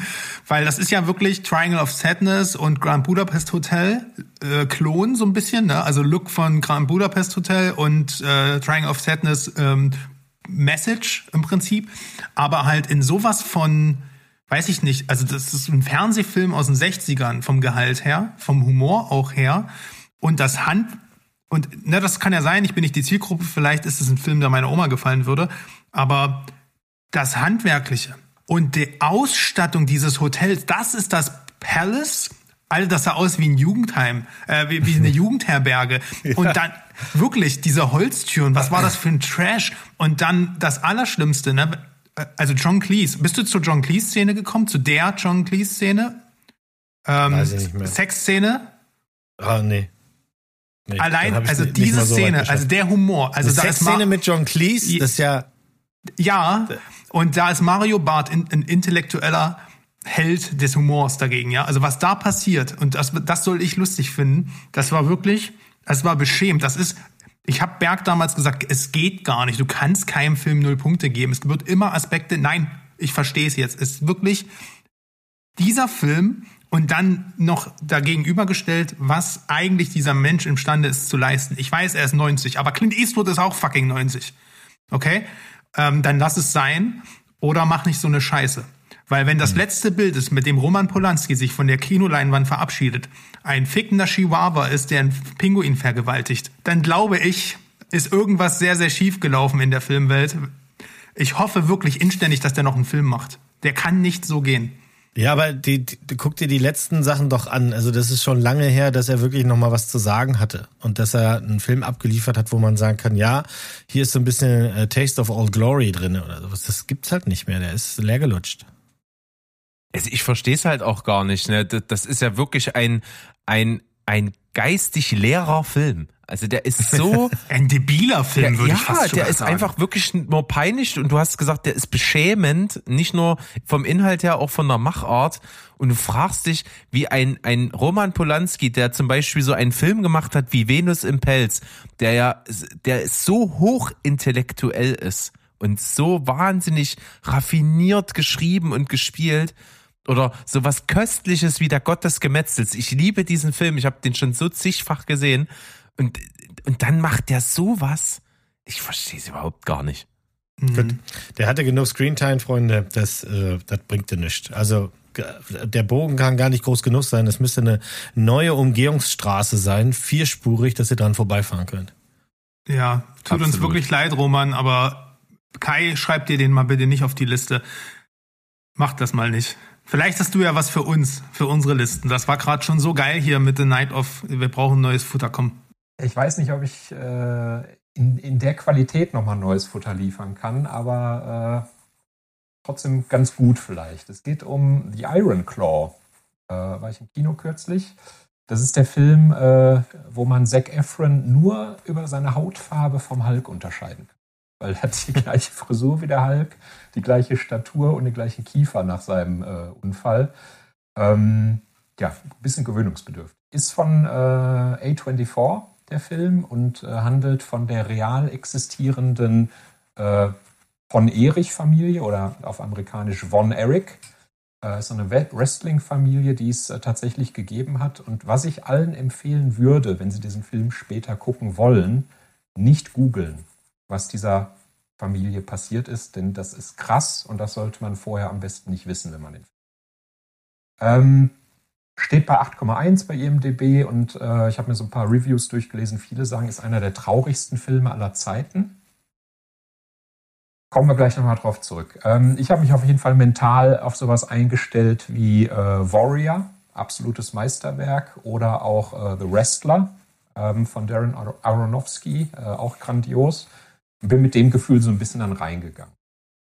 Worum geht's? Es geht eben um diese Familie, die wird angeführt von dem Vater, äh, der heißt Fritz und äh, der wird, wird gespielt von Holt McCallany. Und Holt McCallany kennt man zum Beispiel aus Mindhunters oder auch, ähm, also ich, mir kommt er immer sofort in den Kopf aus Fight Club. Das ist der Typ, der sagt, oh, nach dem Tod hat man im äh, Fight Club einen Namen. Sein Name war Robert Paulson. Wiederholen die das immer. Das ist der Typ. Ähm, der war selbst Wrestler, früher recht erfolgreich. Ähm, das Blöde ist nur, der hat es nie zum finalen Titelkampf geschafft. Ne, der sagt da immer, da wurde ich beschissen und eigentlich hätte es so sein müssen und so weiter. Ähm, und er ist wie diese, diese Mütter in Amerika, die ihre Kinder zu so Schönheitswettbewerben schicken. Er will den Erfolg jetzt, den er nicht hatte, durch seine Kinder erreichen. So, und da hat er nämlich einige an der Zahl. Ähm, allen voran Kevin, der wird gespielt von Zac Efron. Ähm, das ist sozusagen der Hauptwrestler der Familie. Der bringt auch allen anderen äh, das Wrestlen bei, ist am aktivsten irgendwie dabei, ist auch am erfolgreichsten. Und da ist irgendwie klar, der wird irgendwann um den Gürtel kämpfen, weil der ist sozusagen der King. Ähm, einer der Brüder ist David. David wird gespielt von Harris Dickinson. Den kennt man aus Triangle of Sadness. Das war der Freund von, von diesem Model. Ähm, das ist eher so ein Schmalhans-Küchenmeister, würde ich irgendwie sagen. Der ist aber gut am Mikro. Beim Wrestling geht es ja auch immer darum, ne, möglichst viel Trash-Talk zu machen. Ich ziehe dir die Eier lang und so weiter. Und da ist er halt äh, äh, der coole Dude, der das kann. Ähm, der ist mit Kevin zusammen in so einem Wrestling-Duo, das heißt, die, die wrestlen schon zusammen. Ähm, weil ich sagen muss, ich habe hab dem das nicht ganz abgenommen, weil er echt so schmal ist und das, das ich weiß nicht, heute sind es ja alles Muskelprotze, vielleicht war das früher anders, aber ich habe es ihm nicht abgenommen. Dann gibt's Carrie. Carrie wird gespielt von Jeremy Allen White, den wir aus The Bear kennen oder auch aus Fingernails oder Shameless natürlich. Ähm, das ist eigentlich ein Diskuswerfer. Ähm, der sollte zu den Olympischen Spielen fahren, weil er so erfolgreich ist im Diskus. Ähm, das war dummerweise die Zeit, wo er, äh, wo, wo Amerika die Olympischen Spiele boykottiert hat, sodass er nicht teilnehmen kann. Was macht der Vater? Der sagt natürlich, ja, hattest deine Chance, Pech, dann wirst du jetzt Wrestler. Also ist er auch noch mit dabei in diesem Wrestler ähm, jetzt Trio. Ähm, und dann der vierte in der Reihe ist Mike, ähm, wird gespielt von Stanley Simons, den habe ich noch nie vorher gesehen oder gehört. Ähm, ist so ein schüchterner, schmächtiger Typ, eigentlich ein Musiker ähm, und hat nichts mit Wrestling am Hut und wird auch äh, deswegen vom Vater missachtet. Ähm, was super gut ist an dem Film, super gut ist ähm, dieser Zusammenhalt zwischen den, Brü äh, zwischen den Brüdern, die so in das Wrestling vom Vater geworfen. Merkt man echt, das sind so das ist ein Herz und eine Seele, die vier. Ähm, die machen alles zusammen, die erzählen sich alles, die gehen durch dick und dünn und so weiter, unterstützen sich. Ähm, absolut super von, von den Charakteren. Der Vater auch. Ähm, der ist so ein absolut emotionsloser Typ, harter Typ, der halt seine, seine Söhne zwingt zu allem und der auch immer so ein Battle unter denen ausbrechen lässt. Ne, der sagt dann zum Beispiel in einer Szene, ähm, ja, Carrie ist mein Lieblingssohn, dann kommt äh, Kevin, dann kommt David, dann Mike. Aber das kann sich auch jederzeit ändern. Also der, der, der feuert die die ganze Zeit an. Ähm, und ja, einfach der sehr unangenehmer, äh, fieser Typ. Ähm, die fangen jetzt eben an zu wresteln und äh, es, es, ist kein Spoiler, es kommt natürlich irgendwann auch zum Titelkampf. Ähm, und danach geht es richtig ab. Ab hier kann ich jetzt nicht mehr weiter erzählen, weil es dann Spoiler wären, aber es passieren krasse Schicksalsschläge in dieser Familie. Und die sind wirklich, wie gesagt, googelt es nicht vorher, die sind krass. So. Ähm, mit dieser Vorlage so krasse emotionale Schicksalsschläge zu haben, so einer Vorlage macht mir der Film zu wenig, tatsächlich. Weil ähm, die Dinge passieren und es wird ganz schnell abgehandelt. Ne? Du sitzt nicht davor wie bei Warrior und hast Tränen in den Augen äh, oder ne, eine Taschentuchschachtel neben dir. Das passiert und du denkst, hm, krass. So. Mehr nicht. Also für mich ein bisschen emotionslos das Ganze. Das ändert sich noch in, der, ähm, in den letzten beiden Szenen. Die haben dann noch mal ein bisschen mehr Emotionen. Aber ansonsten hätte man aus meiner Sicht da viel, viel mehr rausholen können, was so Dramatik und Emotionen Ansonsten aber ähm, ein toller Film, ist ähm, optisch super. Die Wrestling-Szenen sind echt äh, auch nicht zu lang, dass man sich da irgendwie langweilt, wenn man damit nichts am Hut hat, sondern die sind super inszeniert, äh, cooles Color Grading dabei irgendwie. Es ist so ein bisschen gritty, wenn die irgendwie am Wresteln sind. Ähm, eigentlich beste Voraussetzung, aber dieses i-Tüpfelchen. Deshalb kann ich das nicht unterschreiben, was viele gesagt haben, der traurigste Film aller Zeiten ja, von den Tatsachen her schon, wie sie es dargestellt haben, ist für mich zu wenig. Hm. Kriegt ja durchweg aber ganz gute Kritiken eigentlich da draußen so, ne? Soweit ich das mitkriege. Ja, wird von vielen gefeiert. Ich glaube, glaub, das geht so ein bisschen um mhm. die Superlative, ne? wie Berke gesagt hat. Bester Film aller Zeiten. Äh, ist es vielleicht jetzt nicht unbedingt, aber äh, und der traurigste aller Zeiten auch nicht, aber es scheint trotzdem mhm. ein mitreißendes Sportlerdrama zu sein. Also ich habe auf jeden Fall absolut Bock auf den Film und habe es einfach nicht geschafft, ins Kino zu gehen. Der kam ja vor allen Dingen halt äh, so um Jahreswechsel rum, wo ich echt durchaus andere Sachen irgendwie noch zu tun hatte. Da habe ich es halt nicht geschafft. Und jetzt habe ich mal auch geguckt, ob ich den jetzt noch irgendwo abgreifen kann. Aber bei allen Kinos hier bei mir in der Umgebung ist der schon raus. Also da werde ich auf den Release on, on Demand warten müssen, aber dann werde ich den auf jeden Fall auch direkt ja, gucken. gucken. Gucken möchte ich den auch. Der ist ja von äh, Sean Durkin und von dem habe ich mal eine Miniserie gesehen, schon ein paar Jahre her, Southcliffe. Ähm, die war ziemlich geil. Die, die, die mochte ich gerne. Also, das war halt, ne? Gritty English äh, TV. Mal gucken. Ja. Ich komme ja sowieso Mensch. nicht drum rum auf meiner Road to A24, wie, wie Ja. ja. Das ist, was soll ich machen? Tja, ja, und der Kai, der hat uns jetzt wieder was gepitcht und genauso ist es jetzt auch beim, ja, besagter Serie passiert, die ja eigentlich der Grund ist, warum du heute hier sitzt. Also wir hatten ja auch schon länger mal gesagt, hey, den Dude könntest du mal einladen, aber das hat sich jetzt, also da führte jetzt dann quasi kein Weg dran vorbei. Denn du hast ja in Funktion de, äh, deines, deines Accounts, erstellst du natürlich auch die obligatorischen Bestenlisten. Und auf der besten Liste, äh, und ich verfolge das natürlich, wir verfolgen das alle, ähm, und die besten Liste der besten, beliebtesten Serien 2023. Swipe ich so durch, denke, ja, ja, richtig gut. Und dann, was ist da Platz eins? Ich habe es mir nicht gemerkt. Äh, sag bitte nochmal den äh, englischen Titel der Serie. Äh, Pagan Peak.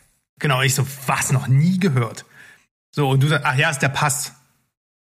Ah, der Pass, ja, schon tausendmal drüber geswiped, ist halt eine deutsche Serie, so, ne? Und ja, Thriller irgendwie, keine Ahnung, aber es ist halt, also ich habe da, das ist so mein Kriegsfuß, das ist mein Pate, ne? So deutscher, deutscher Krimi. Und Bin ich bei dir. und du hast mir das dann, aber allein die Visuals, die du rausgepickt hast und dann das, was du mir ganz kurz in die PM geschrieben hast, hat mich dazu veranlasst, das müsst, haltet euch fest, ja, mir freiwillig eine deutsche Serie äh, reinzuzimmern, komplette drei Staffeln. Wir haben es gemacht. Ich habe dann direkt auch Mo infiziert, gesagt, hey, der, der Kai, der, der Cinesuit, der hat mir da so eine Serie gepitcht, der, der passt. Alles klar, habe ich schon mal angefangen, mache ich jetzt zu Ende, besprechen wir. Deswegen sitzen wir jetzt zu dritt hier. Ähm, und diese Serie, ich, ich steige mal direkt damit ein, ich habe es nicht bereut. Ähm, es hat mich drei Staffeln lang sehr gut unterhalten. Ich kann komplett verstehen, dass du das als ähm, die dritte Staffel als beste Serie des Jahres nominiert hast für dich. Es ist genauso wie The Night Off, würde ich sagen, in der Filmwelt, in der Filmbubble, in der wir uns bewegen, so ein vorge hinter vorgehaltener Hand ein kleines Meisterwerk, was aber viel zu wenig gesprochen wird, weil wahrscheinlich dieser deutsche Mief dranhängt. Keine Ahnung, anders kann ich es mir nicht erklären. Inszenatorisch für mich über allen Zweifel erhaben. Und ähm, ja, ich, jetzt ist die Frage, wie wir an das Thema rangehen. Wer, mal, wer von uns möchte denn mal kurz was über die Serie erzählen? Worum es überhaupt als, geht. als Info dazu. Ähm, ich glaube, die wird von vielen geguckt. Das sind aber eher Leute, die auch deutsche Krimis und so gucken. Aber alle, die, die so ein bisschen, das klingt jetzt gemein, aber so ein bisschen mehr Ahnung von Filmen und Serien haben und auch viele amerikanische Dinge gucken, die gucken das eben nicht. Das meinte ich mit unserer Bubble. Also die Ja, Bubble, die genau, eher internationaler geprägt ist und das Deutsche klar hier und da mal mitnimmt, aber vielleicht nicht erwartet, dass da etwas von einer inszenatorischen Gewalt, was international einfach mithalten kann, um die Ecke kommt. Das ist, glaube ich, noch nicht überall angekommen. Deswegen. Es war zumindest äh, nach House of the Dragon die zweiterfolgreichste Serie auf Sky. Auf- in Deutschland, genau. Zeit. Ja, und ich, und ich kann nur dazu sagen, ne, ich kann das unterstreichen, was ihr gerade von euch gebt, denn meine Mama hat die geguckt. Also, Deine Das passt. Mama muss, die muss aber wahrscheinlich das Licht angelassen haben nachts. Also das ist schon ziemlich derb, was deine Mutter da geguckt hat. ja, also die ist leidenschaftlicher Krimi-Fan und, und hat so, hast du der Pass schon gesehen? Ich so, nee, keine Ahnung, das kommt doch auf Sky, oder? Ja, ja, ist, ist ziemlich gut, mag ich. Ja, also wir können ja so mal so die, die Basics kurz ein bisschen zusammenfassen, wenn ihr wollt. Deutsch-österreichische, äh, Deutsch-ösi Krimiserie, so. Von Cyril Boss und Philip Stannard. Ist eine Sky-Eigenproduktion, das ist ja auch, ne? Also die haben da schon das Geld reingetan. Mit äh, in den Hauptrollen Julia Jentsch und, Achtung, Trommelwirbel, Nikolaus Ovtcharek. Ist das ein geiler Dude oder was? Also ich Das kannte den vorher nicht. Äh, ich finde, das ist der, also ich, be, ich benutze das selten, aber ich finde auch, der ist eine Macht. Also der äh, wirklich gut. Und ähm, die, die Handlung äh, erzählt in der ersten, also die Grundprämisse in der ersten Staffel ist halt eben, dass eine Leiche gefunden wird, die äh, mit einem Teil auf der deutschen Seite liegt und mit einem anderen Teil auf der österreichischen Seite liegt und deswegen kommt es zu dieser Kooperation zwischen äh, dem Charakter von Julia Jentsch und Nikolaus Ovtcharek. Der eine dann eben, also sie für Deutschland, er für ähm, Österreich, die dann diesen Mord aufklären wollen.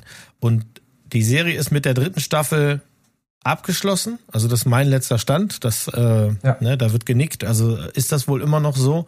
Und wir haben ja, also das ist ein bisschen schwierig jetzt. Wir, wir gehen nicht so sehr ins Detail. Wir können hier nicht spoilern. Ihr habt drei Staffeln, A8 Folgen, alle immer so 45, 50 Minuten. Und wenn bei der ersten Staffel würde ich sagen, kann ich total nachvollziehen, dass das äh, Bergs Mutter gesehen hat. Komplett. Bei Staffel 3, wenn sie dran geblieben ist, Respekt. also Kudos, ne, wirklich. Ähm, Staffel 2 bin ich persönlich ein bisschen ambivalent, aber da können wir ja dann ja noch ähm, drauf, drauf eingehen. Also Staffel 1 bringt ja etwas mit rein, was für alle drei Staffeln gilt und was das Ganze ja auch so ein bisschen besonders hat. Es hat so einen mystischen Touch. Es kriegt diesen mystischen Touch durch das äh, erstmal die äh, bizarr anmutende Leiche, die sie da finden. Also die Art, wie die, die, die Leiche, die alles ins Rollen bringt, quasi ähm, aufgebahrt, also aufgebahrt ist das falsche Wort, aber ihr wisst schon, wie, wie sie auf, aufgefunden wird, ähm, ist schon das erste Ding, was einen so ein bisschen in die Richtung tippt, wo es dann hingehen wird. Das Ganze wird dann unterstrichen, dass es immer wieder Bezüge gibt auf alte Sagen und Geschichten aus dem eher österreichischen Reich. Also das Wort Krampus fällt sehr oft. Berg, ne? Dein Triggerwort, Krampus. ähm, ähm, äh, äh, das wird auch, das ist auch so ein durchgehendes Thema durch alle drei Staffeln, wenn es auch nicht, also es geht immer auch irgendwie so ein bisschen um dieses Mystische und die die beiden werden dann eben Teil einer Sonderkommission, die diesen Mord aufklären soll. Das ist Staffel 1, jetzt mal ganz pauschal gesagt. In Staffel 2 haben unsere beiden Protagonisten schon eine Menge durchlitten, eben wegen Staffel 1. Und ich finde, Staffel 2 traut sich was, was ich nicht erwartet habe und traut sich dann auf einem anderen, äh, äh, also bei einem anderen Bergpass nicht runterzurutschen. Also das ist so ein bisschen, deswegen sage ich so ambivalent. Ähm, Staffel 3 rollt das dann gleich komplett wieder auf und fängt da an, wo Staffel 2 aufgehört hat und ist im Grunde, würde ich sagen, Staffel 3, so ein Gefühl, was ich die ganze Zeit hatte, ist unangenehm. Ist unangenehm, einfach. So. Würde ich es jetzt erstmal zusammenfassen, aber wir gehen ja gleich nochmal so ein bisschen ins Detail rein.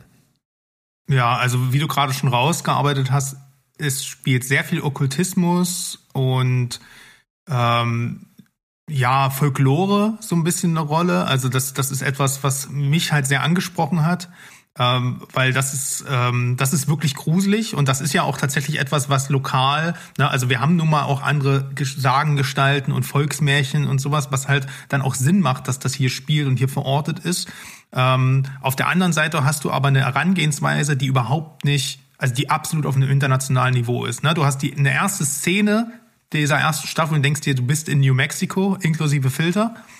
Also ab, ich, was ich damit sagen will, es ist eine absolute Überstilisierung der Kamera, der Farbsättigung, der Kontraste, der äh, äh, du hast hier ständig, also der Soundtrack, ne, da können wir gleich nochmal drauf eingehen. Ah. Der Sounddesign in der dritten Staffel ist quasi eigentlich nur immer ein sind unangenehme Geräusche, die sich irgendwann zu einem Thema zusammensetzen. Da ist, das ist absolutes Hollywood-Niveau. Und insgesamt bewegt sich das auf einer Stufe inszenatorisch, wo ich fast sagen muss, es erinnert in den besten Moment nicht durchgehend, also nicht innerhalb eines Büros oder sowas, aber in vielerlei Aufnahmen, gerade in der dritten Staffel ist es auf True Detective Niveau. Und das ist unglaublich, das hätte ich niemals gedacht. Also se selbst am Anfang, wo ich gedacht habe, so nach der ersten Folge, also ich war übrigens kurz davor auszumachen, weil ich nichts verstanden habe. Das ist nämlich ein Dilemma. Dieser österreichische Dialekt hat mich gekillt. Ähm, aber auch das trägt halt unglaublich zum authentischen, zu der authentischen Atmosphäre bei. Diese Drohnenshots in die Wälder hinein, die dann diese Me- Mesh, ähm, äh, die- diese Meshcuts, wenn das dann alles so mit den Umgebungsgeräuschen versch ähm, ver verschmilzt, du plötzlich ganz komische Detailshots aus dem Wald hast, die Kamera super lebendig, manchmal, manchmal wie so ein Voyeur, der hinterm Baum steht und, und die- dieses und irgendwas Unangenehmes beobachtet, mal, manchmal einfach ganz weit weg und in, als, als würde die Kamera vor den unangenehmen Sachen so fliehen wie der Zuschauer selber. Das ist, und das ist aber auch immer intelligent, so dass du halt nie so richtig vorausahnst, wo es lang geht. Und fühlt dich immer so ein bisschen an der Nase herum. Und dazu kommt halt noch das, äh, das Storytelling, ähm, dass es alles abgrundtief düster und sinister ist. Also hier, da dachte ich am Anfang, okay, wir bewegen uns hier natürlich in diesen typischen Stereotypen aus, aus deutschen Ermittlern, aber es ist überhaupt nicht so. Also Das sind alles kaputte, gebrochene, depressive Menschen hier. Also das ist keine nett gezeichnete Ermittlerwelt. Na, wer diese Serie guckt, möchte bestimmt nicht in die Kripo. Also ich habe da keinen Bock drauf, auf jeden Fall nicht. Weil das, die hat niemand Freude an dem, was er macht. Also das ist einfach alles ein absoluter Leidensweg. Und darauf muss man sich einstellen. Das ist kein Feelgood-Kino. Das erinnert tatsächlich auch manchmal, wenn die, wie die, wie die, ne, wie die auf, wie die Figuren, äh, beziehungsweise die Leichen hergerichtet sind, auch in der dritten Staffel wieder und was das halt für eine symbolische, überzeichnete Bedeutung hat. Manchmal fast schon an Hannibal, so Brian Fuller und sowas, ne? Weil da auch ja jeder Mord ist ja irgendwie so überinszeniert und sowas. Total crazy. Und dazu kommen halt tatsächlich auch noch überzeugende Schauspielleistung. Und ähm, alles und dann und dazu kommt auch noch, dass die dritte Staffel in vielen Momenten die erste widerspiegelt. Ähm, ne, da gibt es zum Beispiel am Anfang auch einen Mord an der Grenze, äh, an der Passgrenze zwischen Deutschland und Österreich. Und dann werden sich verschiedene Motive aus der zweiten Staffel wieder aufgegriffen. Und alles wird so rund zusammengeführt, aber ohne ein Happy End zu suggerieren, sondern dich eigentlich nur in so eine Grundstimmung zu versetzen, dass es das ist, das ist wie bei True Detective halt. So, egal was du machst, du wirst gegen dieses Finstere der Menschheit einfach nie ankämpfen können. Also da wirklich Respekt, deine Mutter ist echt eine harte Socke, Berg. Kai, vielleicht kannst du mal an der Stelle übernehmen, was, weil mich mal interessieren würde, wie bist du denn eigentlich auf diese äh, Staffel oder auf diese Serie aufmerksam geworden? Weil hättest du uns das nicht gepitcht, also mir zum Beispiel, ich hätte die nie geschaut. Ja, es freut mich äh, vor allen Dingen erstmal, dass, dass die so gut angekommen ist bei euch. Ich hatte ein bisschen Bedenken, ehrlicherweise, aber das ist ja gerade nochmal gut gegangen. Ähm, ja, wie bin ich drauf gekommen? Vielleicht am Anfang. Äh, ich habe den Trailer halt ständig auf Sky gesehen, als es rausgekommen ist. Es war ja ständig irgendwie der Pass und so weiter. Und das war irgendwie schon so cool aufgemacht, dass ich gedacht habe, ja, musst du gucken. Und dann war ich hooked sofort und mal der nächsten Staffel entgegengeführt.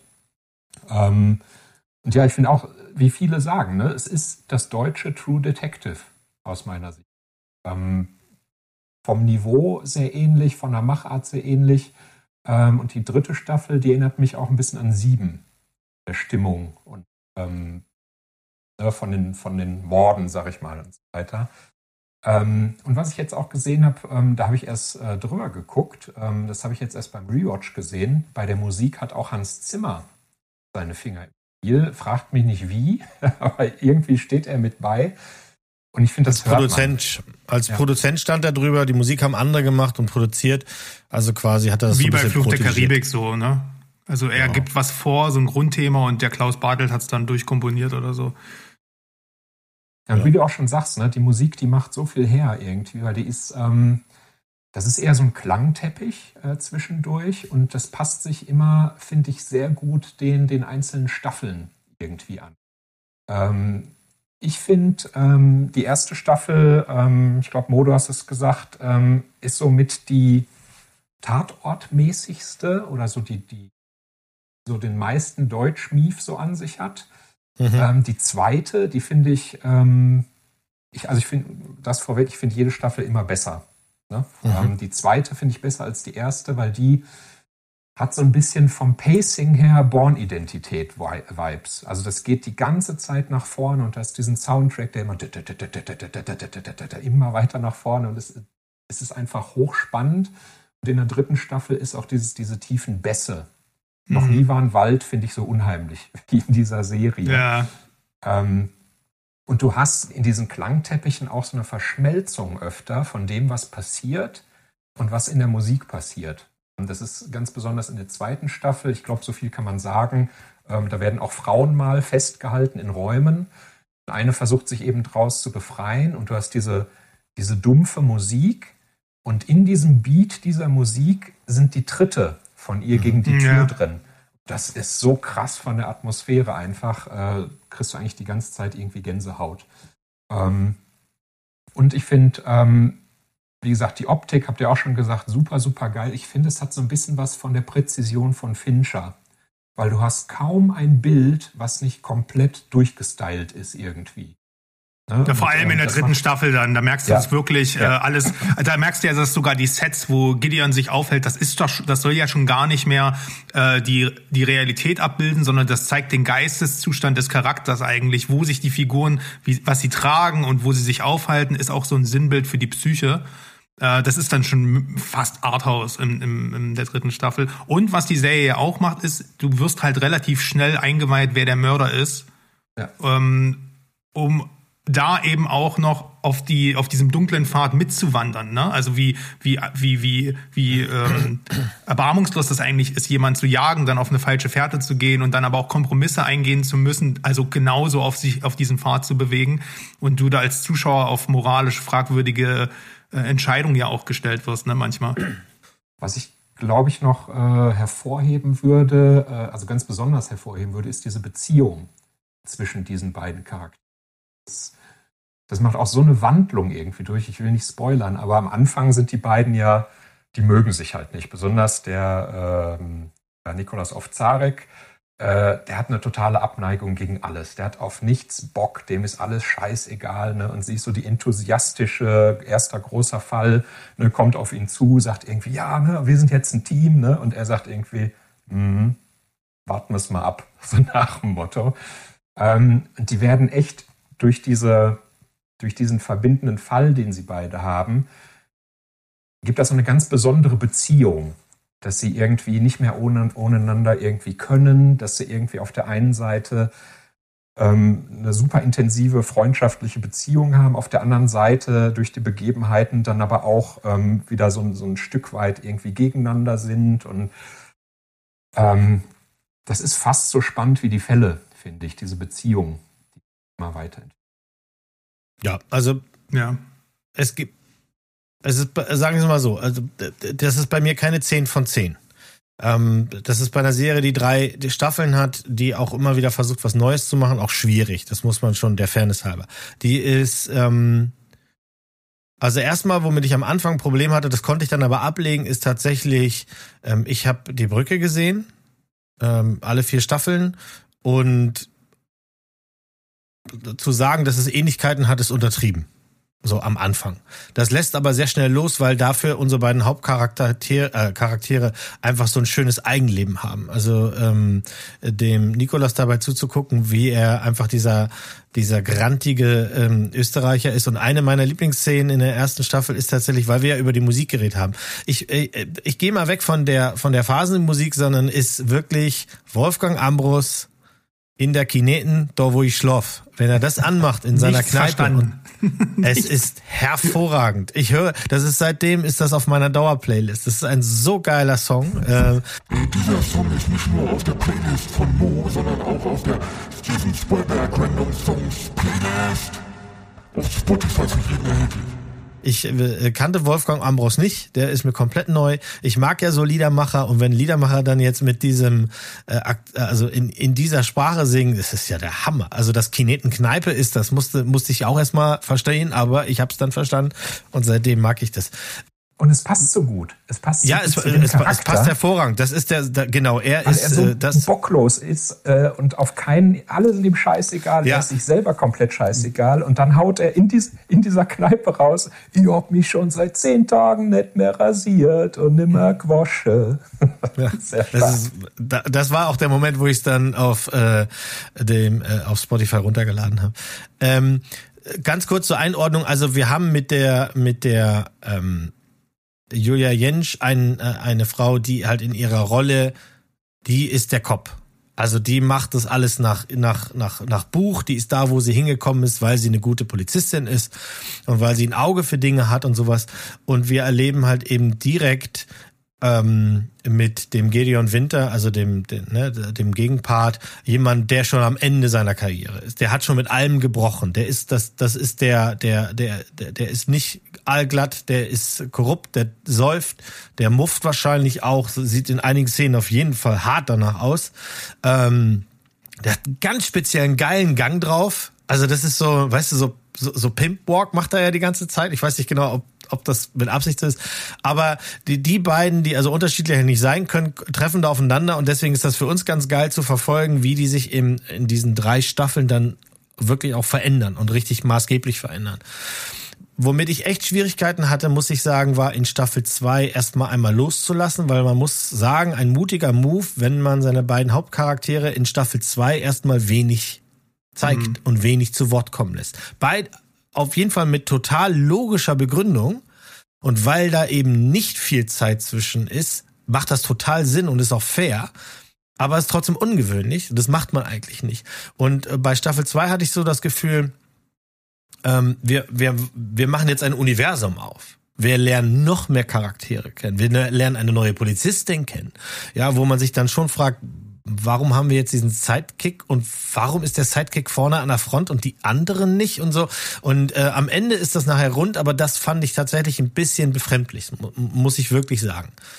Ähm, und in Staffel 3 wirft in, in, insofern alles in den Ring, dass sie halt eben sagen, das Ende von Staffel 2 hat uns nochmal so mitgenommen als Menschen, die beiden, ähm, dass es nochmal eine ganz andere Geschichte ist. Und auch da muss man sagen, ist auch eine sehr mutige Entscheidung, dass man dann den Gideon Winter seinen eigenen Fall lösen lässt während es einen gibt. Also der eine ist schon spannend und unüberschaubar und hält dich die ganze Zeit bei der Stange und dann ist er auf einem persönlichen Feldzug, der eben ganz wichtig ist, von dem wir gar nicht wissen, dass es ihn nötig, also der uns dann aber erklärt, warum der Gideon von Staffel 1, wo wir ihn kennengelernt haben, schon da ganz kaputt ist und das ist wahrscheinlich irgendwann anders schon schon äh, äh, entstanden. Also insofern äh, ganz runde Geschichte äh, mochte ich ganz gerne kurze Kritik noch, was ich wirklich, wirklich bedauert habe, ist in Staffel 1, dass wir den mystischen Aspekt dann einfach fallen lassen. Das ist eine Entscheidung, die habe ich nicht nachvollziehen können. Also das hatte ich dir ja auch geschrieben, Kai, dass ich da wirklich, das fand ich sehr traurig, dass das dann plötzlich so ab Punkt X ist das eben, da geht der Krampus mir flöten und dann ist es halt quasi die Jagd nach diesem Bösewicht, von dem wir jetzt wissen. Und da hatte ich dann auch Schwierigkeiten, das das, also der, der Ellie Stocker abzunehmen, dass sie dabei so kaputt gegangen ist. So, da musste ich wirklich auch mir selber erlauben, dann lass jetzt mal los, dann ist das eben so. Aber das fand ich schade. Ich hätte gehofft, man hätte es anders lösen können. Das, das würde ich genauso unterstreichen. Also ich habe jetzt viel gelobt. Also ich würde auch sagen, das ist eine absolut empfehlenswerte Serie, gerade wenn, weil man sagt, die ist aus Deutschland. Ich finde aber durch die Bank weg hat die Serie Pacing-Probleme. Und zwar nicht innerhalb einer Folge, sondern innerhalb einer Staffel. Du hast eine wahnsinnig langsam anschwellende Spannung. Am Anfang sogar so, dass du die ersten Folgen einer jeden Staffel brauchst du mindestens drei Folgen, ehe du wirklich drin bist und weißt, ah, darum geht's hier. Und wenn du das geschafft hast, bist du total into it, dann ist Folge 8 und denkst du, hä, wie wollen die das jetzt noch schaffen? Und dann wird gerusht. Dann werden Charaktere eingeführt, mhm. dann wird nochmal alles mhm. über den mhm. Haufen geworfen. Und mhm. das, das alles natürlich soll uns am Ende nochmal so zurücklassen, dass wir es an den Kopf greifen und sagen, what the fuck? Daran habe ich nie gedacht. Aber das alles für ähm, eine etwas unnachvollziehbare und hektische Entwicklung der Story zu opfern, finde ich ein bisschen schade hätte ich, also die Serie braucht gar keine Twist, die ist so, die lebt so von ihrer Atmosphäre, finde ich. Man hätte das bis zum Ende durchziehen können und die wäre trotzdem super gewesen. Das muss ich sagen, das ist ein bisschen doof, hätte man besser lösen können. Für mich noch eine persönliche Anekdote an der Stelle. Ich schaue so Staffel 2 und ähm, da wird ja die Figur von Jella Antik eingeführt äh, als, als neue Protagonistin, was Mo gerade meinte. Ich denke mir so, ja, die kenne ich doch. Ich habe da letzten Film gesehen. Woher kennst du denn dieses Gesicht? Menschenskinder. So, und ich will ja immer nicht Wikipedia, ich habe es dann aber irgendwann gemacht, ich bin nicht draufgekommen. Dann sehe ich so, ach du Scheiße, Franzi. Dieser Typ, der hier gerade vom Mikro sitzt, hat mal 2019 einen, einen Kurzfilm mit, äh, mit seinem äh, Freund Mirko Witzki gedreht, den wir hier auch schon zu Gast hatten, namens Catching Glimpse, was der erste Auftritt jemals vor Kamera von Franziska van Haasdorf war. Also ich Ach, bin mit ihr schon Catching Glimpse. Kurzfilm, zu einigen ja. Drehsets gefahren, ähm, im, im, in einem silbernen Mini, wohlgemerkt, das war sehr schön. Ähm, Franzi, wenn du das hörst, sei gegrüßt. Das war, das war, du das war ein schön. silbernen Mini an? Hat der dir gestanden? Der hat mir gestanden. Äh, ich, ich trage auch jetzt einen silbernen Mini. Willst du es mal sehen? Nein. Ähm, und deswegen, ich habe mich da in dem Moment so gefreut, weil das war, sie war halt Theaterschauspielerin, hatte nicht, also so, sie hat von der Hand im Mund gelebt und die dann plötzlich in so einer Serie zu sehen, also das ist ja schon wirklich Next Level, so bei Sky Eigenproduktion mitzuspielen, eine Hauptrolle auch in dieser Staffel. Das ist doch krass. Also habe ich mich sehr gefreut, war ich noch mal so ein bisschen privat investiert. Sehr gut. Hast du Catching Glimpse jetzt auch nochmal verkauft? Den könnt ihr auf Amazon sehen. Ihr müsst zwar Geld dafür bezahlen, aber für kleine Indie-Projekte, wo äh, die, die, die Stars von morgen oder manchmal übermorgen drin sind, kann man das doch schon mal machen. Ja, Lasst uns zu einem Fazit kommen. Empfehlenswert, oder? Also Kai, vielen Dank, muss ja. ich sagen, an der Stelle. Total. ja. Also äh, ja, ich finde die durchweg spannend, gut gemacht. Äh, Die hatten ein paar Aussetzer, aber das kann ich ihr verzeihen, weil tatsächlich drei Staffeln auf dem hohen Niveau zu halten ist schwierig und die kann allen oder vielen anderen Serien erstmal noch ein bisschen was vormachen. Und äh, jetzt meine Empfehlung, ich weiß, es ist ein hartes Brot, weil es gleich vier Staffeln sind. Also wenn ihr es nicht geguckt habt, ich empfehle euch wirklich ähm, die Brücke, weil das ist das Go-To, wenn man über diese Nordic Noir äh, Krimi-Sachen redet. Das kann ich euch schon sehr ans Herz legen.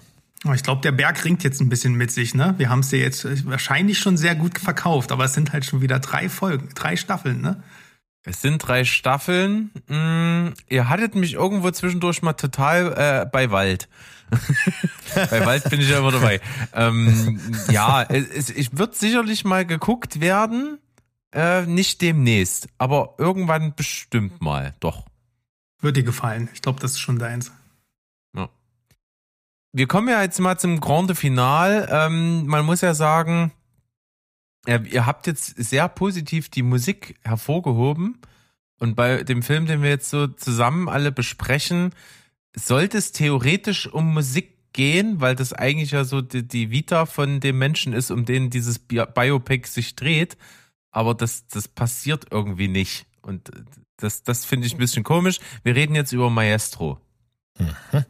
Den Film von Bradley Cooper, der sich ja autobiografisch mit der Biografie des äh, Dirigenten, Komponisten, was weiß ich nicht, was der Mann alles gemacht hat, beschäftigt äh, von äh, Leonard Bernstein. Leonard Bernstein auch witzigerweise hat ja Erwähnung gefunden bei Tar, der ja wirklich ein Film über eine Dirigentin ist. Ähm, und das mutet erst hier so an und ist es halt, finde ich, gar nicht. Wir haben also so ein bisschen Abriss von seinem Leben, von seinem Wirken, von seinem Schaffen. Ähm, wir beginnen am Anfang des Films tatsächlich mit einer seiner seiner wichtigsten Auftritte, denn äh, er, er leitet zum allerersten Mal ein Orchester, weil ein Kollege von ihm, ich glaube, krank ist oder irgend sowas. Und, und Ja. Da heimst er sowohl in der tiefen Künstlerszene als auch im öffentlichen Bewusstsein sehr, sehr große Lorbeeren ein, obwohl er ja eigentlich von Haus aus eher Komponist ist. Und ähm, das fl- beflügelt seine Karriere und, und öffnet ihn auch in der in dieser ganzen Branche alle Türen. Er kann überall komponieren, er kann überall dirigieren. Äh, Und, und wir sehen eigentlich danach diesen kometenhaften Aufstieg von ihm. Und der Film will uns das halt einfach nicht zeigen. Der Film ist so dieses ganz typische, diese Dekonstruktion eines beliebten Menschen. So, ne? Weil, wenn man, wenn man so im Allgemeinen sagt, Leonard Bernstein, dann sagen halt, viel, fangen halt viele an mit seinen Verdiensten und was er für die Musik getan hat und was es für ein Genie war und, und sowas. Und all das spielt in diesem Film eine absolut untergeordnete Rolle, finde ich. Also all das wird dem geopfert, dass man diese Figur auch dekonstruieren möchte. Man möchte dieses Idol fallen sehen, habe ich das Gefühl. Man möchte den so darstellen mit seinen Negativseiten, dass der Zuschauer auch denkt, ah, das war ja gar nicht alles Gold, was glänzt, sondern wir, wir sehen hier einen Mann dazu, dabei zu, wie er über alles Mögliche in seinem Leben äh, sitzt und sinniert und, und, und was er erlebt. Und im Grunde genommen gibt es zwei, drei Szenen in dem Film, die darauf hinweisen, dass der Mann mit Musik was zu tun hatte. Wenn du die noch weglässt, könnte es ein x-beliebiger Film über irgendjemanden sein, dessen Privatleben wir hier sehen. Das ist so ein bisschen mein, mein Abriss zu dem Film. Ich, ich bin nicht besonders begeistert davon gewesen, was Bradley Cooper hier gemacht hat, wenn gleich auch das rein handwerkliche, also wie die Bildsprache ist, der Schnitt, das, die Zusammenstellung und vor allen Dingen auch das Schauspiel von allen Beteiligten, das ist großartig. Aber ich finde, ich, ich bin gar nicht warm geworden mit der Geschichte, die erzählt wird. Gerne widersprecht mir. Na, interessant, was du gerade gesagt hast. Und dann aber Tar äh, auf die Topliste nehmen. Ne? Also im Prinzip auch ein Musikfilm über. Also es ist kein Biopic, Tar, anmut, äh, mutet an wie ein Biopic. Und auch da spielt ja Musik überhaupt gar keine Rolle. Es ist Würde ich nicht sagen. Also deutlich, deutlich mehr noch als hier, finde ich. Ja, also- viel, viel, viel mehr noch. Ja, bei, bei Tar ist es da, um, die, ihre, um ihre Besessenheit zu charakterisieren, ihren Perfektionismus und ihren, ihre, ihre, ihre, naja, Sucht nach Aufmerksamkeit.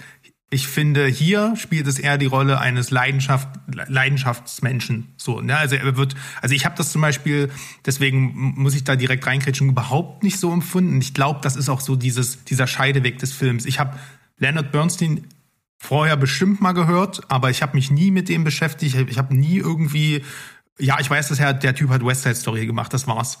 Da hört's bei mir auf. Und ich habe durch dieses Porträt dieses Films überhaupt keine Dekonstru Dekonstruktion erfahren. Und genau vor allem dort, wo auch Biopics ja meistens äh, zum Beispiel im Privaten äh, irgendwie effekthascherisch äh, irgendwie Beziehungen und dann irgendwelche Konflikte zeigen und sagen, ja, das sind auch nur Menschen und die hatten's, die haben auch ihr Päckchen zu tragen und die sind, die haben, die haben's faustdick hinter den Ohren und so. Auch da wird irgendwie das alles so mit einer größtmöglichen Natürlichkeit und Authentizität hier dargestellt. Du hast natürlich Konflikte, aber die sind nie ausufernd oder irgendwie für mich, also die beschreiben eher seinen Charakter und man hat das dann halt eher aus ihrer Perspektive von Carrie Mulligan, ihrer, äh, seiner Frau halt irgendwie so ein bisschen verfolgt, aber wahnsinnig sympathischer Typ und vor allem ein was für ein talentierter Typ das war. Und du hast die ganze Zeit, vielleicht ist das überhaupt nicht der Realität entsprechend, das kann ich nicht sagen, ne? aber die Figur, die mir im Film gezeigt wird, war wahnsinnig talentiert, wahnsinnig, hatte damit zu kämpfen, dass alle Welt sie anhimmelt, oh, äh, ihn anhimmelt und er nicht so richtig wusste, wie er das austangieren sollte. Ne? Ähm, weil die ganze Welt ja gesagt hat, wie kann man so meisterhaft sein in allem, was man tut.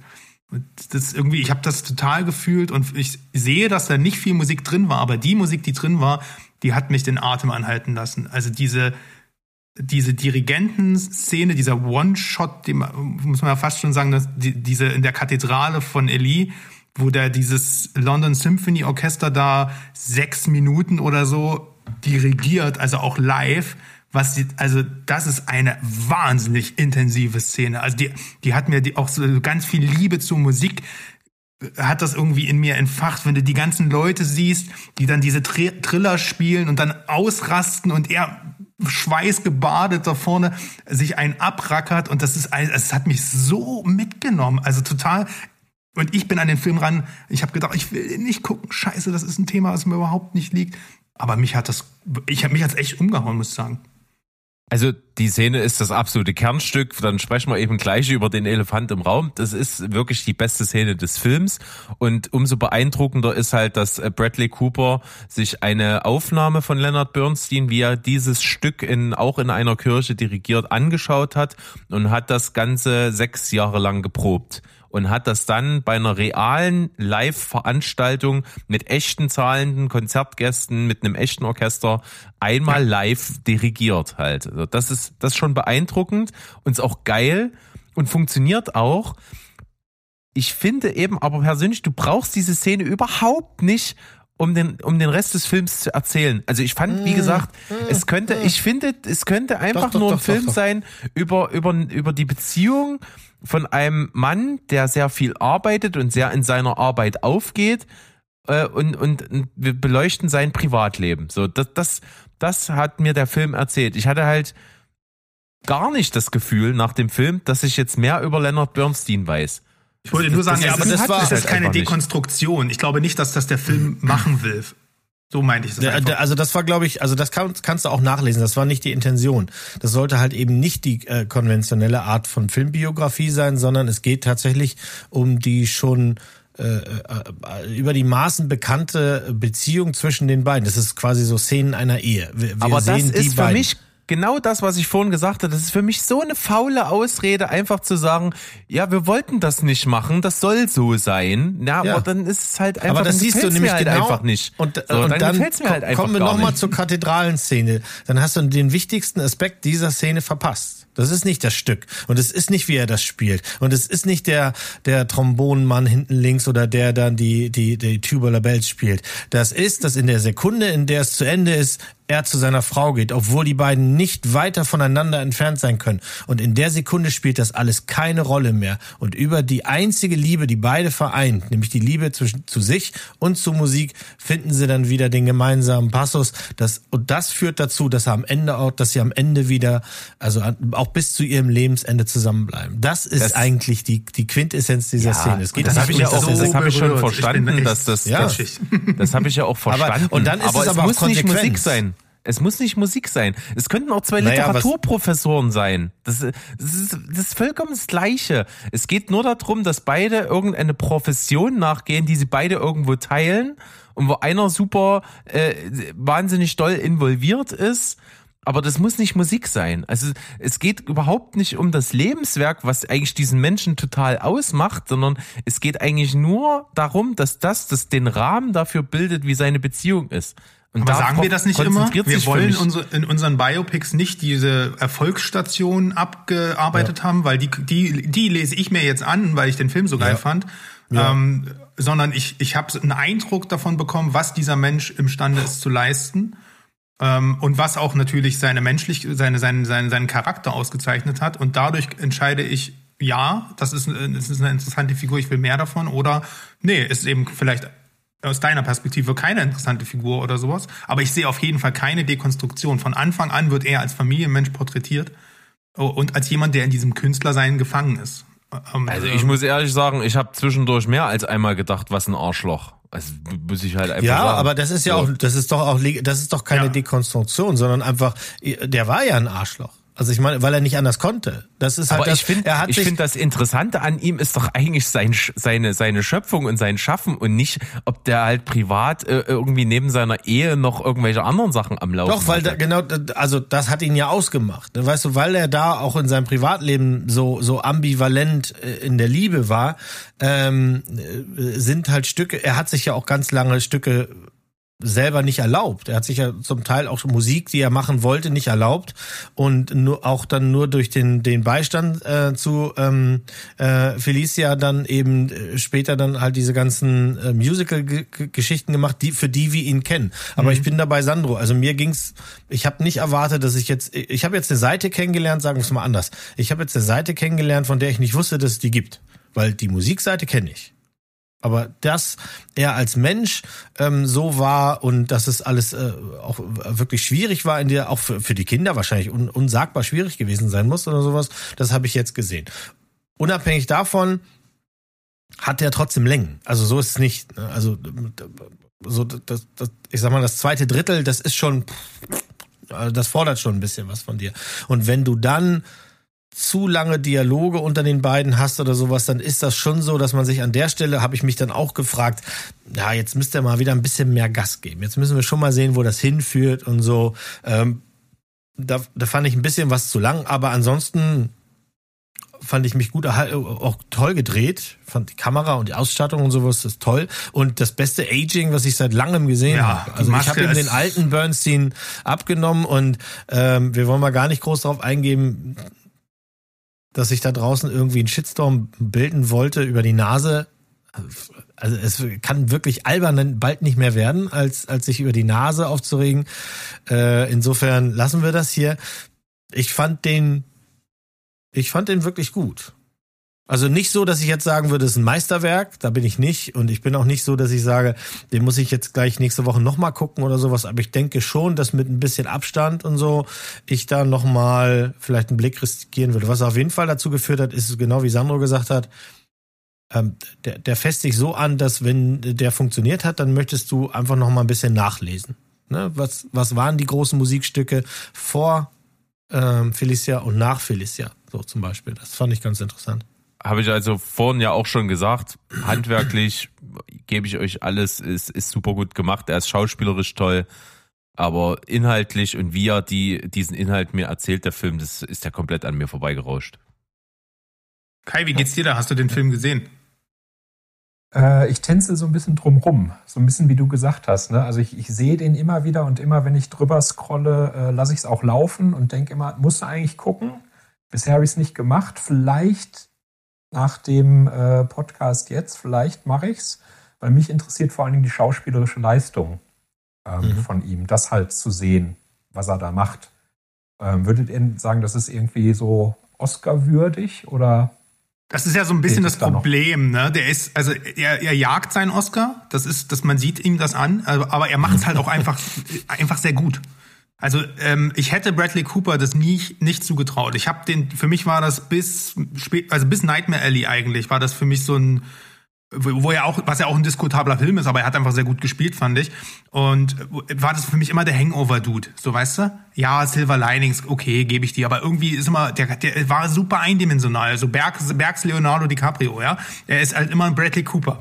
So, so du sagst, das sagst du ja bei Leo, ne? Du siehst halt immer den Schauspieler und das, was du bei Leo hast, sehe Ja. ich halt, habe hab ich ganz stark bei, bei, bei Bradley Cooper immer.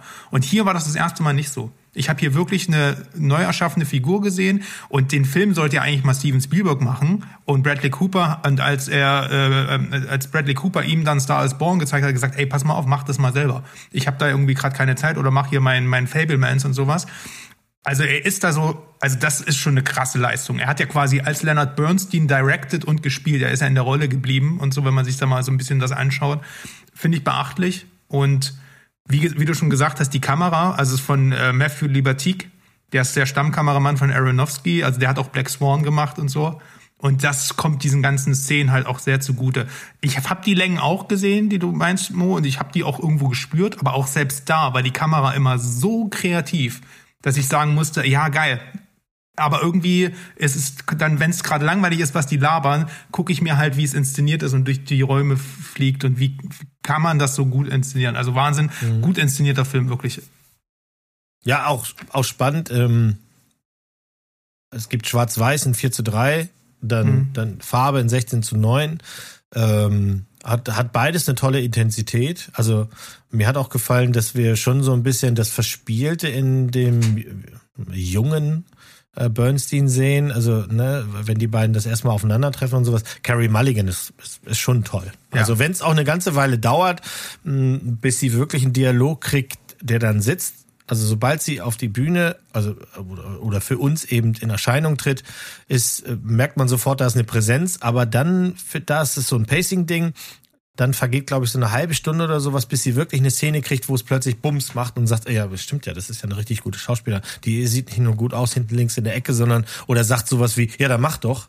Äh, Weil mehr hat sie am Anfang nicht zu sagen als, ja, mach doch, erlaubt ihr das doch oder so. Und dann kommt halt die erste Dialogszene zwischen den beiden. Das ist schon ganz gut, ja. Ja, auch das Framing dieses Films. Ähm, es sind sehr viele One-Shots. Es gibt ein, ein Streitgespräch zwischen Leonard Bernstein und ihr. Sie sitzt die ganze Zeit in so einem Fensterrahmen. Er kommt rein, die führen einen Dialog und wie alles ist so symbolisch aufgeladen, auch wie sie in dem Wartezimmer sitzt und es ist so wahnsinnig. Du denkst dir so, allein diese Kamera hinzustellen und das Bild zu dekorieren, hat gerade wahrscheinlich einen halben Tag gekostet. Und ich habe davor einfach mega Respekt immer. Damit kriegst du mich. Und deswegen ähm, muss ich dem Film einfach attestieren. Es gibt auch eine Tanzszene am Anfang, wo ähm, Leonard Bernstein dann die, ne, so einen Texas-Switch mit dem Tänzer hat. Und ich habe das ewig nicht gesehen, weil der Film konzentriert sich dann auf seinen Arsch, auf seinen Hüftschwung. Und denkst dir so, wie raffiniert hast du denn hier gerade diese beiden Figuren gewechselt?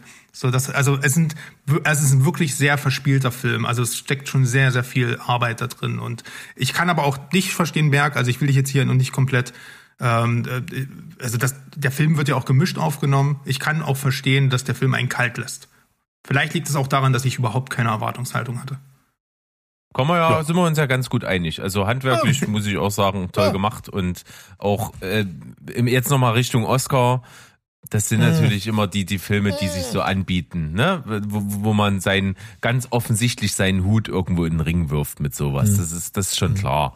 Und ich, ich bin ja auch großer Verfechter davon. Ich finde, Oscars sollten nicht die Leute kriegen, die irgendwelche bekannten Figuren sehr, sehr eins zu eins wiedergeben, sondern Leute, die Figuren, fiktive Figuren einfach einen geilen Charakter verpassen. So, das, das ist für mich das viel größere Schauspiel, aber das, es ist toll gemacht. Also es ist von, von sowohl von Bradley Cooper als auch von Carrie Mulligan total toll. Und ähm, ja, der Rest, wie gesagt, die Story, wie sie erzählt wird, ist gar nicht meins. Das fand ich halt schrecklich. Und wäre das nicht, wäre das letzte Drittel des Films nicht so stark, wie es ist, hätte ich, hätte ich ihn wahrscheinlich total verrissen. Aber das letzte Drittel hat mich dann schon ganz gut dann gecatcht, da war ich dann auch dabei, da habe ich dann auch die Längen nicht mehr gefühlt und dann ist auch so ein bisschen dieser, dieser emotionale Kern zu mir durchgedrungen. Aber die ersten, die ersten zwei Drittel des Films musste ich mich schon ganz schön durchquälen. Aber wie gesagt, also man muss nicht rumlaufen und sagen oder so tun, das ist ein Meisterwerk und er muss jetzt auf den Oscar-Listen ganz oben sein. Ich glaube, da spielt vieles rein und wir, wir, äh, wir sind ja nicht gerade unkritisch, was das Nominieren von Filmen angeht für Oscars und da fragt man sich manchmal wirklich, what, why? Müssen wir mal gucken. Ich denke mal, er wird ein bisschen, er wird eingeladen, aber er geht, er wird nicht auf der Tanzfläche gebeten. Er nimmt den Make-up-Oscar vielleicht mit nach Ja, Hause. ja. Also so war es jetzt. Ich habe gestern Abend die Golden Globes gesehen. Ähm, da, ne, da, da wird auch immer viel gelächelt und viel genickt und sowas, aber zum Tanz wird da nicht aufgefordert. Also übrigens, Fun Fact, einmal kurz einen Bogen. Äh, die haben äh, bei den Golden Globes hatten sie hinten hinten von der Bühne hinten links der Tisch. Das war der Bad Dude oder der coole Jungs oder der Root Boy Tisch. Da saßen zusammen Jared Leto, ähm, Joaquin Phoenix, irgendein Dude, den ich nicht kenne, und Nicolas Cage. Alle an einem Tisch. Und es war, an dem Abend hatte Nicolas Cage Geburtstag. Konntest du sehen. Also, das konntest du sehen. Wirklich. Nicht schlecht, nicht schlecht. Ja, ganz anderes Thema, aber wir haben zwei Stunden voll gemacht mit unserem Gast, der jetzt nochmal sagen darf, wie schlimm war es denn jetzt auf einer Skala von 1 bis 6? Nee, war super. Ähm, hat Spaß gemacht auf jeden Fall. Äh, war das erste Mal. Ja, Und schön. tat gar nicht weh, ne? Oder? ein bisschen hat gepiekst zwischendurch. Ah. Nein, alles gut. Ja, vielen Dank, dass du hier warst. War also nochmal danke für den Pass. Tolle äh, Serie. Deine, du hast immer sehr viel Inspiration. Ähm, wir werden mal in die Shownotes auf jeden Fall den Link zu deinem Instagram reinstopfen für die Leute, die dich nicht kennen. Und wir laden natürlich Leute ein, die dich kennen, bei uns mal vorbeizugucken. Wir geben uns ja nur wirklich redlich Mühe. Äh, sind vielleicht manchmal nicht so eloquent wie du, aber wir reden halt, wie uns der Schnabel gewachsen ist. Und das ist ja auch schon mal was wert. Ja, du musst besser sieben das nächste Mal, Mo, dass du auch jemanden einlädst, der der Pate mag, ne? Da musst du noch mal rangehen. Ja, nur gut. Ich, ich habe das ja hier sowieso nur gemacht, weil der deutlich mehr Follower hat als wir. Der Ja, Dude. das ist eigentlich Und die das mit Wahrheit, dem Paten ja, wusste genau. ich doch nicht. Ich, ich wusste es doch nicht. Ja.